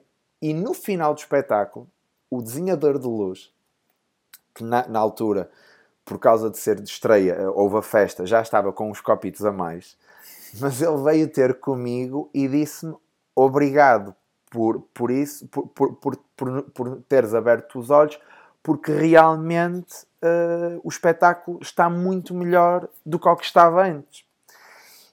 Mas esse, esse lado, eu a dada altura senti que estava a perder o controle pá, do espetáculo. E eh, o espetáculo, não sendo só meu, também era meu. E eu queria que o espetáculo representasse aquilo que eu sentia que o espetáculo era. e, e, tive que, de alguma forma, recuperar esse controle. Um, e eu acho que isso é uma coisa que, a partir do momento em que tu tens essa visão para o espetáculo, uh, esse lado uh, uh, tens que o ter sempre. Mas quando tens um encenador, para ir, eu sei que estamos aqui a falar de várias coisas, mas para falar da tua pergunta em concreto sobre o encenador, tu tens de ter um encenador em que confias e tens que saber delegar nele as coisas em que achas que ele te vai trazer uma mais-valia. Um, e, e, tem sido sempre essa a minha função, uh, a, minha, a minha ideia quando tenho um encenador para um espetáculo, é confiar nele e saber a área em que quero que ele realmente traga uma mais-valia. E tanto uh, no, com o Rodrigo como com o Frank isso aconteceu. Sim, acho que às vezes a importância tanto da luz como, como da música não é refletida especialmente em espetáculos de magia, porque quando nós vamos para espetáculos de música a luz é das coisas mais importantes, que tem que estar sincronizada, que tem que estar ali trabalhada ao pormenor e que muitas vezes em, em magia não se, não se sente isso, ou, ou, não se procura isso. E de facto, quando se procura, a diferença está lá, não é? Sim, eh, eu, eu sou um bocado uh, uh, parcial nisso, porque eu mesmo quando estudei teatro, um, uma das áreas que eu mais gostava da parte técnica sempre foi luz e tenho grandes amigos meus de, de, de, de faculdade uh, que, que, eram da área da luz, um, com quem tive conversas ah, de horas e horas, porque me interessava muito o tema, o tema da luz uh, no contexto de criação teatral. Uh, a música é uma coisa que a mim também, também me, me, me apaixona, mas não tenho tanta vontade de trabalhar uh, o som da mesma forma que tenho vontade de trabalhar a luz nos meus espetáculos. Uh, embora tenha a minha própria sensibilidade para o tipo de música que eu gosto, eu não sou uma pessoa que ouve todos os tipos de género ou anda sempre à procura de novos artistas, não sou assim, mas quando encontro algo com o qual me identifico, sou fã e, e, e, vou por ali fora. E se houver trabalhos anteriores, vou procurar trabalhos anteriores. E, e daí, um, daí que eu, quando, quando vai para, para, para a parte de música, normalmente uh, uh, trabalho com, com o Pedro Marques, que, que é, que é um, um amigo meu que tem muita sensibilidade em relação àquilo que é o meu trabalho e nós encaixamos muito bem esse nível porque eu dou-lhe um pouco as referências daquilo que sinto cada momento deve funcionar e normalmente quando ele me entrega a música está é, tá pronta, ou seja, é, são poucos as, as alterações que eu, que, eu, que, eu, que eu faço. Muitas vezes é uma questão de tempo, preciso mais tempo ou menos tempo, mas é muito raro ele dar-me uma música e eu dizer assim, epá, não tem nada a ver. Aliás, isso nunca aconteceu, não, não tem nada a ver, nunca aconteceu. Já aconteceu algumas vezes é assim, olha, estás a ver esta música, tira-me este instrumento, porque eu acho que a música vai ficar mais gira com uma simplicidade maior para este momento de texto que eu estou a dizer. Mas são, são esses mais detalhes do que, do que outra, outra, outra coisa qualquer. Um, e quando trabalho com alguém uh, que, que, não, uh, que não o Pedro, uh, pronto, obviamente que tem que haver uma conversa maior e mais profunda exatamente para, para as sensibilidades encaixarem e, e, e, chegarmos ao final e, e isso refletir um pouco também o, o, o trabalho de, de, toda a equipa, uh, porque é isso que, que eu gosto muito do mundo de teatro, é o teu trabalho de texto. Imagina, eu escrevo o texto, alguém faz a luz, alguém faz o, a música e alguém representa e alguém dirige. O trabalho de todas estas pessoas individual afeta a percepção coletiva das outras pessoas. Uhum. Porque se eu for um encenador e propuser uma visão para o espetáculo e a dada altura mudar essa visão completamente, significa que todas as outras pessoas estiveram a trabalhar para uma visão que agora não existe, que é, é diferente. Por isso eu tenho que respeitar todas as áreas que estão a trabalhar. E isso é uma coisa que a mim sempre me interessou muito no, no processo de criação teatral, é a forma como estas áreas se, se interligam. No meu caso em particular, como eu escrevo, como eu sou a pessoa em palco, como eu de alguma forma auto-enceno uh, muitas das partes do, do espetáculo, eu acho que a visão é minha e toda a gente tem que estar em sintonia com essa, essa sensibilidade. Um, e é muito refrescante trabalhar com pessoas uh, que um já conheço há anos e por isso é, é muito fácil, é muito fácil mesmo, é, é de género, olha, esta é a ideia aqui, vamos trabalhar isto aqui, ou trabalhar com pessoas novas, como por exemplo aconteceu no Invisible Tango, em que trabalhei com um, um desenhador, uma desenhadora de luz e um, uh, e um cenógrafo com quem nunca tinha trabalhado, dos quais já conhecia o trabalho e com os quais tive uma conversa prévia também para perceber se nós nos conseguíamos alinhar e de repente um, chegar ao primeiro dia de ensaios em palco, em que já tenho a cenografia montada e em que já tenho uma espécie de luz pré-feita e perceber que a sintonia foi total. E isso é, é, é brutal e é mágico uh, em, certa, em certa medida, mas, mas uh, é necessário isso, na minha perspectiva, claro, isto é tudo uma opinião pessoal, mas é, é uhum. é necessário isso para depois, no final, o público receber um, um objeto artístico que é realmente coeso e não, não, há, não há uma área a falar de uma coisa e outra área a, a, a borrifar-se para o que essa área está a fazer, percebes? Tem que estar tudo em, em conjunto.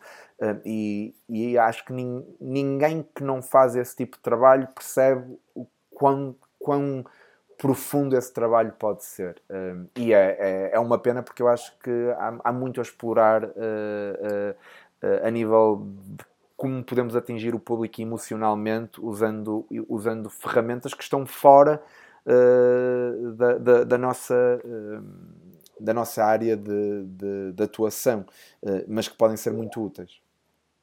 Sim, e quando tens toda a gente a trabalhar para o mesmo pormenor, não é? para o mesmo objetivo, o espetáculo irá refletir.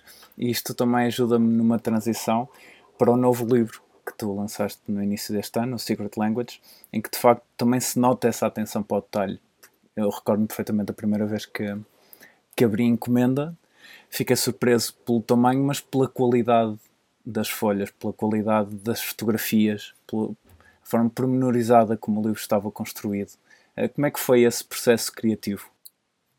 Uh, foi foi um, bastante acidentado no sentido em que uh, o, o, livro que eu comecei a escrever não é o livro que acabou por ser escrito. Ou seja, eu, o objetivo é exatamente o mesmo que eu tinha uh, quando comecei a escrever, que era trabalhar sobre a, a questão da narrativa uh, na magia e como isso afeta tanto a percepção como a própria construção uh, mágica. Mas uh, não, não, nem tudo aquilo que eu escrevi inicialmente acabou por, por ficar no livro e não e há muitas coisas que estão no livro que na altura não, não, não faziam parte porque à medida que eu fui escrevendo esse livro que literalmente demorou-me 10 anos até chegar à, à, à versão final, um, eu fui evoluindo e fui evoluindo profissionalmente e pessoalmente e comecei-me a interessar por coisas que antes não me interessava e isso afetava a forma como eu trabalhava também profissionalmente. Por exemplo, uma, uma das coisas é claramente no livro é fotografia. Uh, eu não, não me considero um, um fotógrafo nem sequer amador, porque não, não trabalho para isso, mas o meu gosto por fotografia definitivamente alterou-se muito desde que eu comecei a, escrever uh, até ao momento em que o livro foi publicado. Um, e esse gosto por, por, por, por fotografia e por uh, perceber porque é que uma fotografia tem um determinado poder ou não, ou, ou invoca uma determinada emoção ou não, é algo que eu aprecio, gosto de consumir, uh, volta e meia tento replicar isso, embora, embora de uma forma completamente amadora e, e, e, e nem, nem acho que, que, que, que, que me possa considerar um, um fotógrafo amador, uh, mas uh, tenho, por exemplo, vários amigos e, e, passei por várias experiências com vários fotógrafos também em que percebi porque é que gostei de trabalhar com eles, porque é que algumas fotos funcionaram melhor do que outras.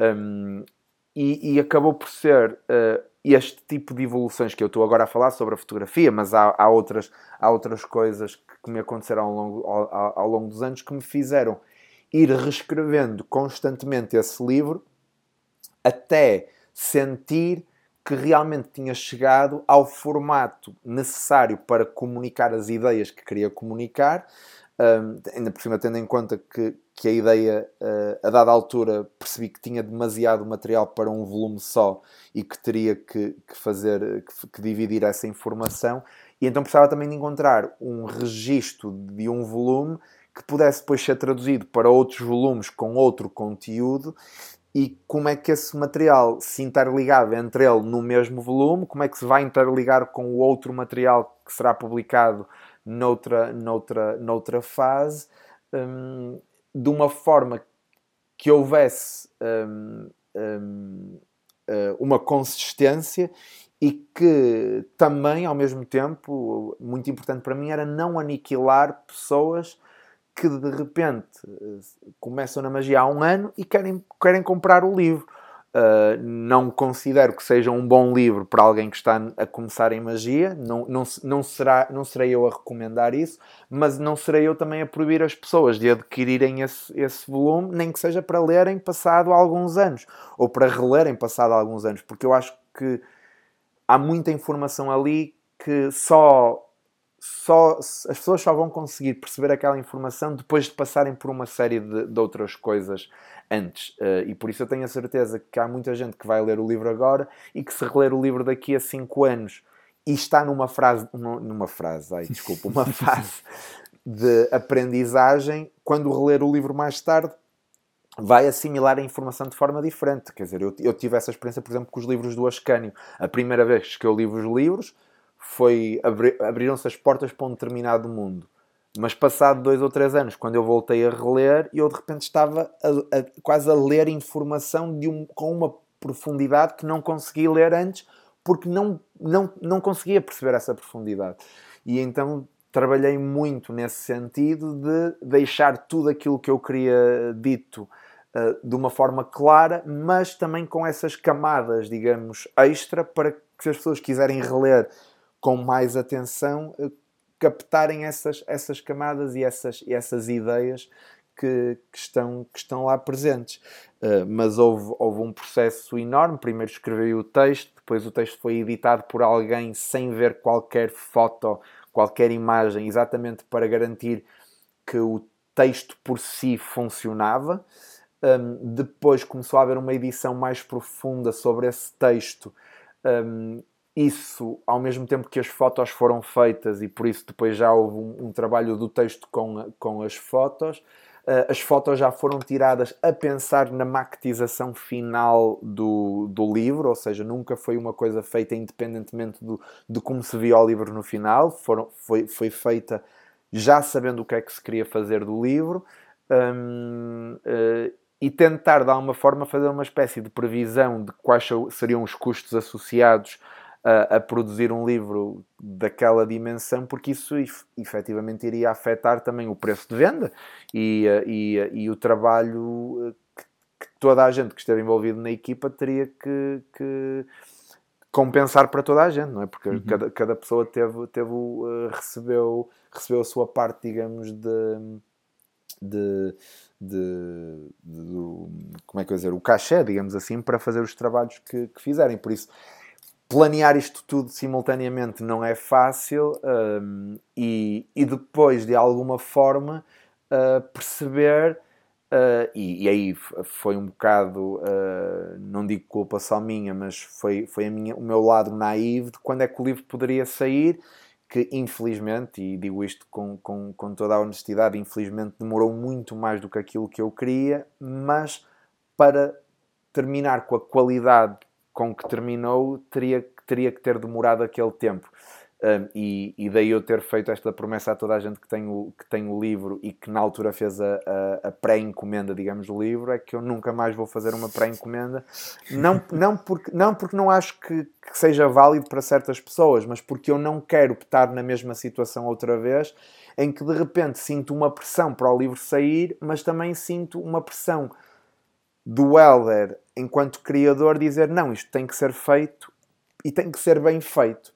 Um, e, e, por isso uh, o, o, próximo volume, uh, quando, quando sair a notificação para venda, é porque ele já está impresso e nas minhas mãos antes de antes de, de, de desse anúncio ser feito. Sim, eu, eu recordo-me de, de acompanhar esse processo e na altura tu tiveste bastantes problemas e ias sempre comunicando e acima de tudo foste sempre sincero em relação ao que se estava a passar. Sim, porque acho que, acho que era a única forma de, de as pessoas que realmente querem saber, queriam saber do meu trabalho e querem saber do meu trabalho, de manterem, de, de alguma forma, perceberem o meu lado e perceberem os erros que eu cometi, porque admito que houve erros no meio deste processo todo que eu cometi, e depois coisas que me saíram completamente fora do controle, que não houve forma de eu, eh, de eu, eh, de eu controlar isso. Um, mas Uh, houve muita gente, houve muita gente que me pediu o, o, o, reembolso do, do dinheiro e eu nunca, nunca houve ninguém que eu dissesse, ah não, porque não. Tipo, as pessoas pediam-me e eu no dia, no próprio dia ou no dia a seguir uh, já estavam a receber o, o, a confirmação do reembolso porque não foi para isso que elas fizeram a pré-order. A pré elas, salvo erro, na altura saiu em dezembro e era, a, o objetivo era sair em maio. Uhum. Uh, e quando chega a maio e eu digo, olha, agora só para o, para o final do, do, do, verão. Aí tive algumas, mas depois, sobretudo, acho que no, no, em setembro foi quando eu tive bastantes pessoas a pedirem o dinheiro de volta, que eu dei o dinheiro sem qualquer tipo de problema, sem qualquer tipo de perguntas extra. Porque havia gente que até se, honestamente, até se justificava, do género, pá, eu adorava ficar, mas estou a precisar. Não, não ninguém precisava de justificar. Uh, eu fiz uma promessa, não cumpri essa promessa. E as pessoas têm o direito de me pedir o dinheiro de volta, e todas as pessoas que me pediram o dinheiro de volta receberam o, o, o, o dinheiro de volta. Obviamente que isso não, pode não ter sido benéfico para mim, mas foi uma lição que eu aprendi e também aquilo que eu senti, porque eu senti na pele não só esse lado económico, esse lado económico para mim, honestamente, desvalorizo uh, uh, quase completamente, mas aquilo que eu senti na pele foi: porra, eu não gostava de estar nesta posição. Eu não gostava de ter confiado num artista pá, que respeito, que admiro e que faço isto e de repente estar nesta situação. E daí, um, uh, e, e, e, uh, e a, acredita, mal, mal eu tomei esta decisão, as primeiras pessoas com quem eu falei foi com, com a Catarina e com os meus pais e disse-lhes: se eu alguma vez daqui a 10 anos me esquecer disto e disser vou fazer uma pré-venda disto, por favor, lembrem-me que eu, o erro que eu estou a cometer. Porque sabes que neste momento isto ainda está muito presente e por isso eu não me vou esquecer de hoje para amanhã. Pá, mas daqui a 20 anos, às vezes uma pessoa começa-se a esquecer de determinados períodos e de determinadas coisas. E eu honestamente não quero, não quero cometer o mesmo erro uh, porque não, não faz sentido. Uh, não, não foi por uma. Não foi. Um, não foi por uma, uma necessidade monetária que eu, que eu fiz o que fiz. Uh, foi muito mais por uma necessidade de ter as pessoas que seguem o meu trabalho a serem as primeiras a, a, a comprar e a, e a, estarem, e a estarem uh, uh, neste, neste barco e neste projeto que ultrapassou completamente as minhas expectativas e completamente aquilo que eu queria que eu queria fazer, porque honestamente, inicialmente a ideia era publicar uh, o material e, e em, em, mais do que um volume, sim, mas, mas, mas não, não mais do que isso, e de repente aquilo que eu fui recebendo um, uh, eh, de amor e de, de, vontade das pessoas lerem coisas minhas ou coisas uh, que, eu, que eu queria partilhar com a comunidade mágica foi tão grande que eu de repente comecei a pensar que se realmente deveria partilhar com mais regularidade do que aquilo que faço. E não é por não, por não ter vontade de partilhar, é porque eu gosto muito de pensar a forma como partilho e aquilo que partilho para que seja uma mais-valia para toda a gente. Uh, vejo muita gente às vezes a, a, publicar uma ideia que tem há um mês atrás e, uh, e pronto, porque se calhar necessitam, tudo bem, não, nada contra isso, mas de repente a mais-valia que estão a pôr no mundo não é, não é aquela que eu acho que, que deve ser quando se publica algo uh, em magia. E daí eu ter também tomado um bocadinho essa decisão de que quero começar a fazer coisas com mais regularidade. Se calhar não é aquela que eu pessoalmente queria, mas isso é porque tenho outra, outro, outro lado profissional uh, que muitas vezes me, tira tempo e, e, e, me leva para, para outros projetos e noutras direções, mas, um, mas definitivamente foi, foi algo, um, algo uh, uh, um bocado overwhelming que eu, que eu recebi quando fiz esse anúncio e mesmo depois de, dos atrasos que, que existiram, olha, recebi muitas pessoas a contarem-me, a dizerem-me não te preocupes, faz o melhor que tiveres que fazer. Ou seja, também recebi muito amor de outras, outras uhum. pessoas que não acharam tanta piada e obviamente pediram o reembolso, compreendo, respeito, não há, não há qualquer tipo de, de, de problema em relação a isso, uh, mas, uh, mas foi, foi sem dúvida muito mais positivo do que negativo, continuo a, a dizer.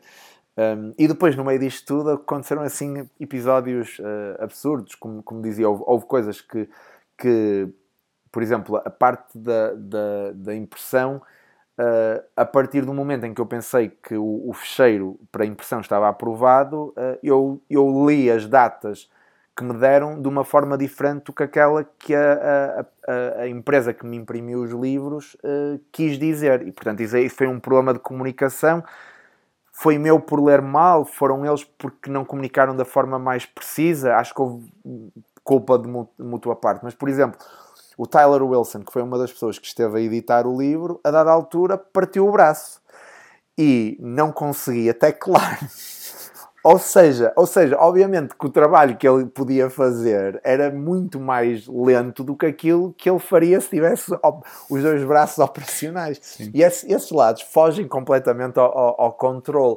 E, e, daí, e de todas essas pequenas lições que fui, que fui aprendendo, uh, decidi que realmente as próximas coisas que eu quero publicar, quando, quando, quando lançar, é porque elas estão prontas e estão, e estão, uh, e estão um, estão uh, uh, terminadas e quando as encomendas forem feitas, no dia a seguir elas podem ser enviadas. E, e, e, pronto, isso é uma aprendizagem que só depois de passares por, pelo processo é que, é que, é que, é que acabas por, por, por perceber que há, há uma mais-valia nisso tudo uh, em vez de fazer aquilo que eu fiz inicialmente.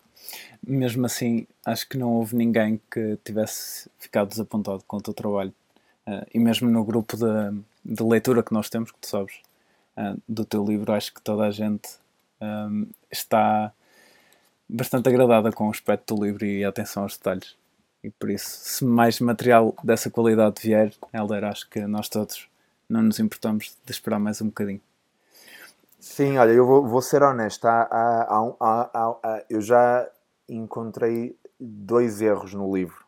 Uh, e, e, hum, eu sei que tipo, isso não afeta o, nem afeta a compreensão do que, do que é suposto estar no livro, nem, uh, nem, nem, nem tira nada ao, ao, lado estético e ao lado emocional com que as pessoas se relacionam com o livro e mesmo ao, livro, ao, ao, ao nível intelectual. Mas para mim acredita que são esses dois detalhes que eu vou ficar sempre a pensar, dizer, bolas, como é que isto escapou a, a, pessoa, a tantas pessoas a lerem, tantas pessoas, não são assim tantas, mas pelo menos seis pessoas que estiveram a ler o livro e a fazer proofreading a editar e, e mais eu que reli o livro várias como é que nos escapou este, esta, esta, esta falha? Mas acontece e isso é uma coisa que é impossível, uh, tipo, uh, controlar, porque a dada altura já estás tão saturado da informação que tu, mesmo que queiras estar com 100% de atenção, há um momento do teu cérebro que desvia, sabes? Uhum, e, e, vai sim. para outra coisa e depois volta e tu nem das conta que perdeste aquele, aquele, aquele, aquela fração de texto ou, ou aquela imagem ou o que seja.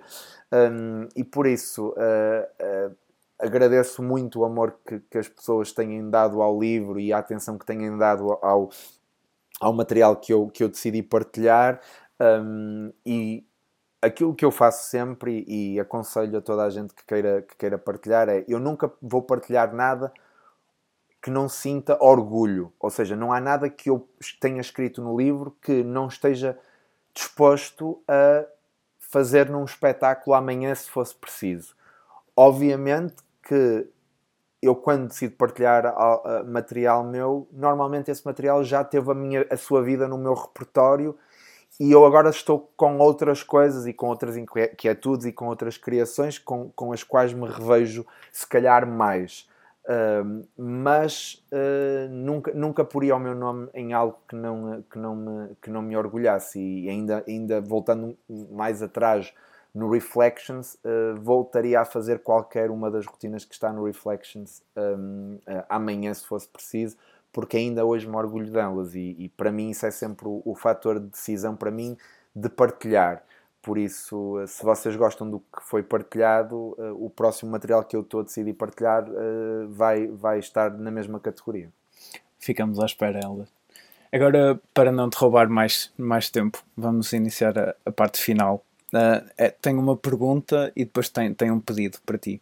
Uh, eu queria pedir para tu recomendares um livro, um filme. Essa é a pergunta ou é o pedido? É, este é o pedido. Este é o pedido é o pedido de recomendação de um livro, de um filme e de um espetáculo. E quando eu digo espetáculo, ele pode estar gravado e pode estar disponível para, para ver, seja um especial de comédia, seja um espetáculo do Circo Soleil que esteja, por exemplo, no YouTube, algo desse género. Ah, deixa ver. Eh, portanto, um livro? Um livro. Um Estamos a falar, mas tem que ser um livro de magia não, ou pode não, ser não, um não, livro? O que tu quiseres. Ok. Então, então vou, vou recomendar um livro uh, de um autor uh, uh, português que se chama.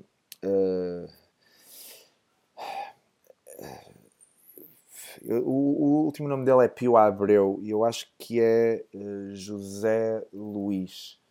Um, os primeiros nomes é José Luís. José, José Luís Pio Abreu, salvo erro.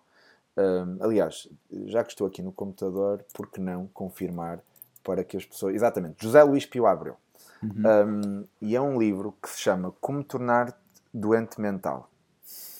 E é um livro uh, inacreditável, porque ele é uma sumidade no mundo da, da psiquiatria. E ao longo de não sei quantos anos de, de, de carreira e de, e de, e de uh, prática, estudo, pesquisa, ele chegou a uma conclusão pessoal em relação àquilo que fazia. E a conclusão pessoal que ele, que ele, que ele, que ele chegou é nenhum doente que ele tratou melhora se não quiser melhorar. Ou seja, aquilo que ele chegou à conclusão foi: eu tenho todas estas técnicas, todos, todas estas formas de tentar guiar uma pessoa para que ela tenha, se tiver um problema, que, que tenha um, um, uma, que lide melhor com esse problema. Mas essa pessoa, se não quiser mudar, não há nada que eu possa fazer. E então ele escreveu o livro da perspectiva, digamos, contrária. Ou seja, se tu não queres melhorar, então eu vou-te dizer tudo aquilo que tu precisas de saber para te tornares um melhor doente mental. E é de um humor extremamente refinado Além de que uh, é um daqueles livros em que nós começamos a perceber como é que as outras pessoas pensam e como é que pessoas que de repente entram em pequenas manias ou em pequenos, uh, uh, digamos, ciclos viciosos de, de, pensamento, porque é que elas processam essa informação e como é que elas lidam com essa informação e porque é que elas de repente não, não conseguem lidar com a realidade como ela é. Um, uhum. E então é, acaba por ser um, um, um, livro que tem uma dupla coisa, ou seja, se tu realmente tens esse tipo de hábitos, então vais te tornar um profissional nesse, nesse tipo de hábitos. Se tu realmente tens esse tipo de hábitos, mas queres melhorar, então também vais perceber o que é que tu estás a fazer de mal e como é que tu podes melhorar. Mas é, é, é muito engraçado o ponto de vista com que é escrito e tem muito sentido de humor. Uh, e acredito mesmo que qualquer pessoa sã que leia esse livro uh, não só vai, vai ter mais empatia por pessoas que infelizmente têm, têm problemas, como também se calhar vai, vai aprender a lidar melhor com, com, com, com essas pessoas. Da mesma forma como se calhar vai perceber alguns problemas que tem, que podem ser mínimos, não é? Porque quando estamos a falar de, de pessoas que têm problemas de, deste foro, nem tudo é extremo, não é? Tipo, há, há, há pequenas coisas que uh, que na verdade todos podemos, podemos um, aprender. E eu acho que é muito interessante porque tem muito sentido de humor. Uh, e adoro, adoro a maneira como esse livro está, está escrito. Um, portanto, isso é o livro. Um, um filme. Sim. Um filme. Uh, pá, eu. Uh, Deixa-me ver assim um filme. Porque podia dizer o meu filme favorito, uh, mas. podia dizer o filme que vi mais vezes. Mas sabes que mais vou dizer um que se chama. que eu adoro, que é o Fight Club. Acho que o Fight uhum. Club uhum. É um filme que, que define uma geração que definitivamente é a minha geração. Lembro perfeitamente da primeira vez que o vi sempre que eu que, estou a fazer zapping e ele aparece, não consigo deixar de o ver até ao fim. É um filme que volta e meio eu preciso de ver e é um filme que tem uma profundidade na maneira como está escrito inacreditável. Eu sempre que revejo o filme há uma frase nova que ganha uma importância que da primeira vez, da segunda, da terceira, da quarta, todas as outras vezes que eu vi nunca ganhou. Um, e gosto muito desse, desse, desse filme um, porque há um lado quase de rebeldia um, que uma, um, um, lado de rebeldia que, que, que aquele filme tem que eu acho que é importante para, para todos nós termos, obviamente não da forma como é espelhada no filme, mas, uh, mas é bom ter, termos esse lado um bocadinho antissistema uh, sempre presente e de sabermos que há coisas que nós podemos fazer para, para, para, para afetar o, o, o mundo. Um, não que eu me reveja noutras coisas que o filme faz, mas acho que aquilo é mais uma metáfora do que necessariamente um incentivo a, a certo tipo de práticas. Uhum. Um, esse seria o filme. E o outro, desculpa, Pedro? É um espetáculo. Um espetáculo. Um, pá, uh, o problema é que eu. É que eu uh, uh, a maior parte dos espetáculos que, vou, que posso dizer são espetáculos que eu vi ao vivo e eu não sei se estão gravados. Um, mas um dos melhores espetáculos que eu vi um, em Portugal foi uh, uma encenação do À Espera de Godot no Teatro Nacional São João, não sei se isso está filmado ou não, foi feito, foi, foi feito pelo Teatro Meridional um, e uh, foi absolutamente incrível porque eu sempre gostei muito de, do, de Samuel Beckett e, e do, do, texto, uh, em particular do texto à, à, espera de Godot, mas também sempre achei que ele era tratado com demasiada importância, uh, porque a tem, mas com demasiada importância teatral e demasiado respeito sem se perceber que ali está um grande sentido de humor uh, na forma como o texto foi concebido e escrito, porque faz parte da forma como o Beckett também via a realidade. E uhum. ali, aquela encenação em particular, aquilo que fez foi exatamente esse equilíbrio. Ou seja, o espetáculo era hilariante, mas tinha um lado uh, absolutamente um, um, artístico e emocional que te levava também para aquele campo que é necessário levar-te, uh, mas, uh, mas sem perder essa leveza que eu acho que o próprio texto tem. se houver uma gravação desse, desse espetáculo, eu aconselho toda a gente a ver essa, essa encenação em particular, porque foi, uh, foi uh, extraordinária. e e, e o Lucky, que é uma personagem muito difícil de fazer, muito difícil de fazer, foi ainda hoje me lembro, parece que estou a ver a, a performance à minha frente do, do, do, Lucky, foi inacreditável, mas todas, todas as personagens estiveram on point, a encenação era absolutamente incrível e, e uh, aconselho todos a, a, verem essa gravação, caso exista. Ótimo, obrigado Helder. E agora, para terminar, uma pergunta muito simples ou não, que é se pudesses voltar atrás no tempo, que conselho darias a ti próprio? Só posso dar um, é? não, se quiseres dar mais. Um, vou, vou, até, até vou responder de uma forma um bocadinho diferente a essa pergunta, respondendo, no entanto, a, a, ao que tu me estás a pedir. Há, há pouco tempo li, um, li um livro que, que depois acho que até já está em Portugal, mas a versão inglesa é The, the Subtle Art of, of, uh, of uh, Not Giving a Fuck, or something Uhum. like that. Sim, sim, é, já, é, já. é mais ou menos. Já está traduzido, acho. sim, sim, já, já. Um, e, e nesse livro, uh, o livro, o livro é, é muito, é muito giro de ler e, e, e lê-se lê bastante bem. E, é- e aliás, eu salvo erro, li, li aquele livro em, em dois dias. Uh, mas aquilo que, que, eu, que ainda hoje mais me lembro do livro, porque havia muitas coisas ali com as quais eu já me revia de práticas pronto, que eu tinha uh, na, na, na, na mi- na minha abordagem a problemas, a situações. Mas há- havia ali uma coisa que eu achei mesmo engraçada e muito prática como, como conselho para as pessoas. E, e este foi, foi, foi o que eu retirei mais desse livro. E, e o conselho era: a dada- se tu- quando estás numa situação, a primeira pergunta que deves fazer a ti mesmo, ou uma das primeiras perguntas que deves fazer a ti mesmo é: isto que me está a acontecer agora, agora dentro de 5 anos, vai importar? E se a resposta for sim, então tu deves, o que eles dizem, give a fuck about that, não é? Tipo, tu aí deves te importar e deves fazer tudo o que tu podes para resolver o problema, tomar uma decisão, o que, se- o que seja isso que nesse momento está à tua frente. Mas se a resposta é não, então é não. E então, se não importa daqui a 5 anos, se calhar também não importa muito agora.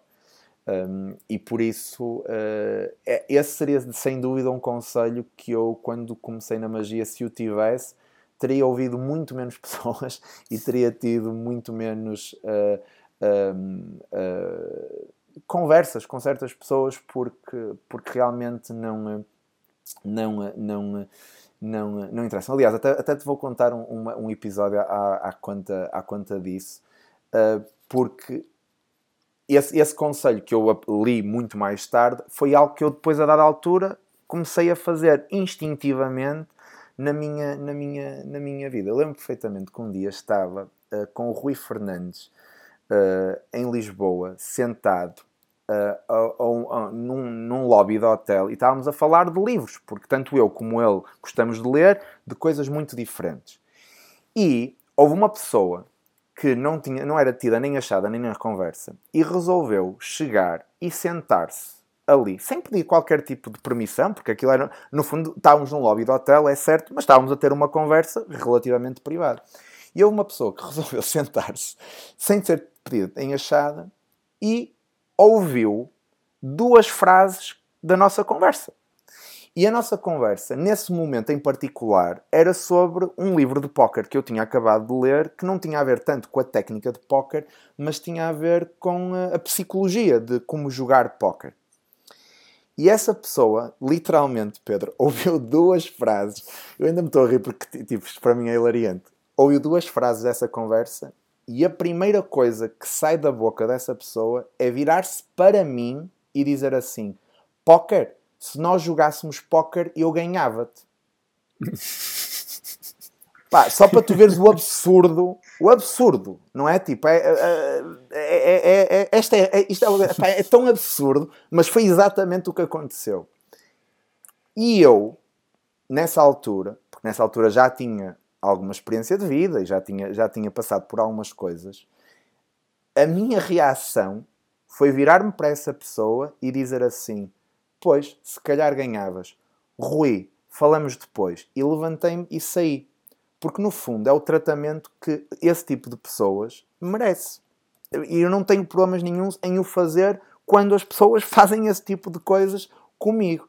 Uh, mas esse tipo de, de, de, de coisas são coisas que se calhar com 12 anos, com 11, 10, sei lá, até um bocado mais tarde, se calhar eu, eu importava-me, sabes? Tipo, eu, eu ouvia isso e dizia, mas porquê é que estás a dizer isso? Na- sabes? E, e- e entrava numa conversa pá, com um idiota, não é? Eh, Que não tinha nada que, que entrar, porque pronto, é isso, ele é um idiota. Mas a dada altura eu comecei a perceber que a melhor maneira de, de lidar com situações dessas é aquilo realmente importa, aquilo tem algo. Não, não tem. Então, pá, caga e anda e, e- e- e- é o melhor.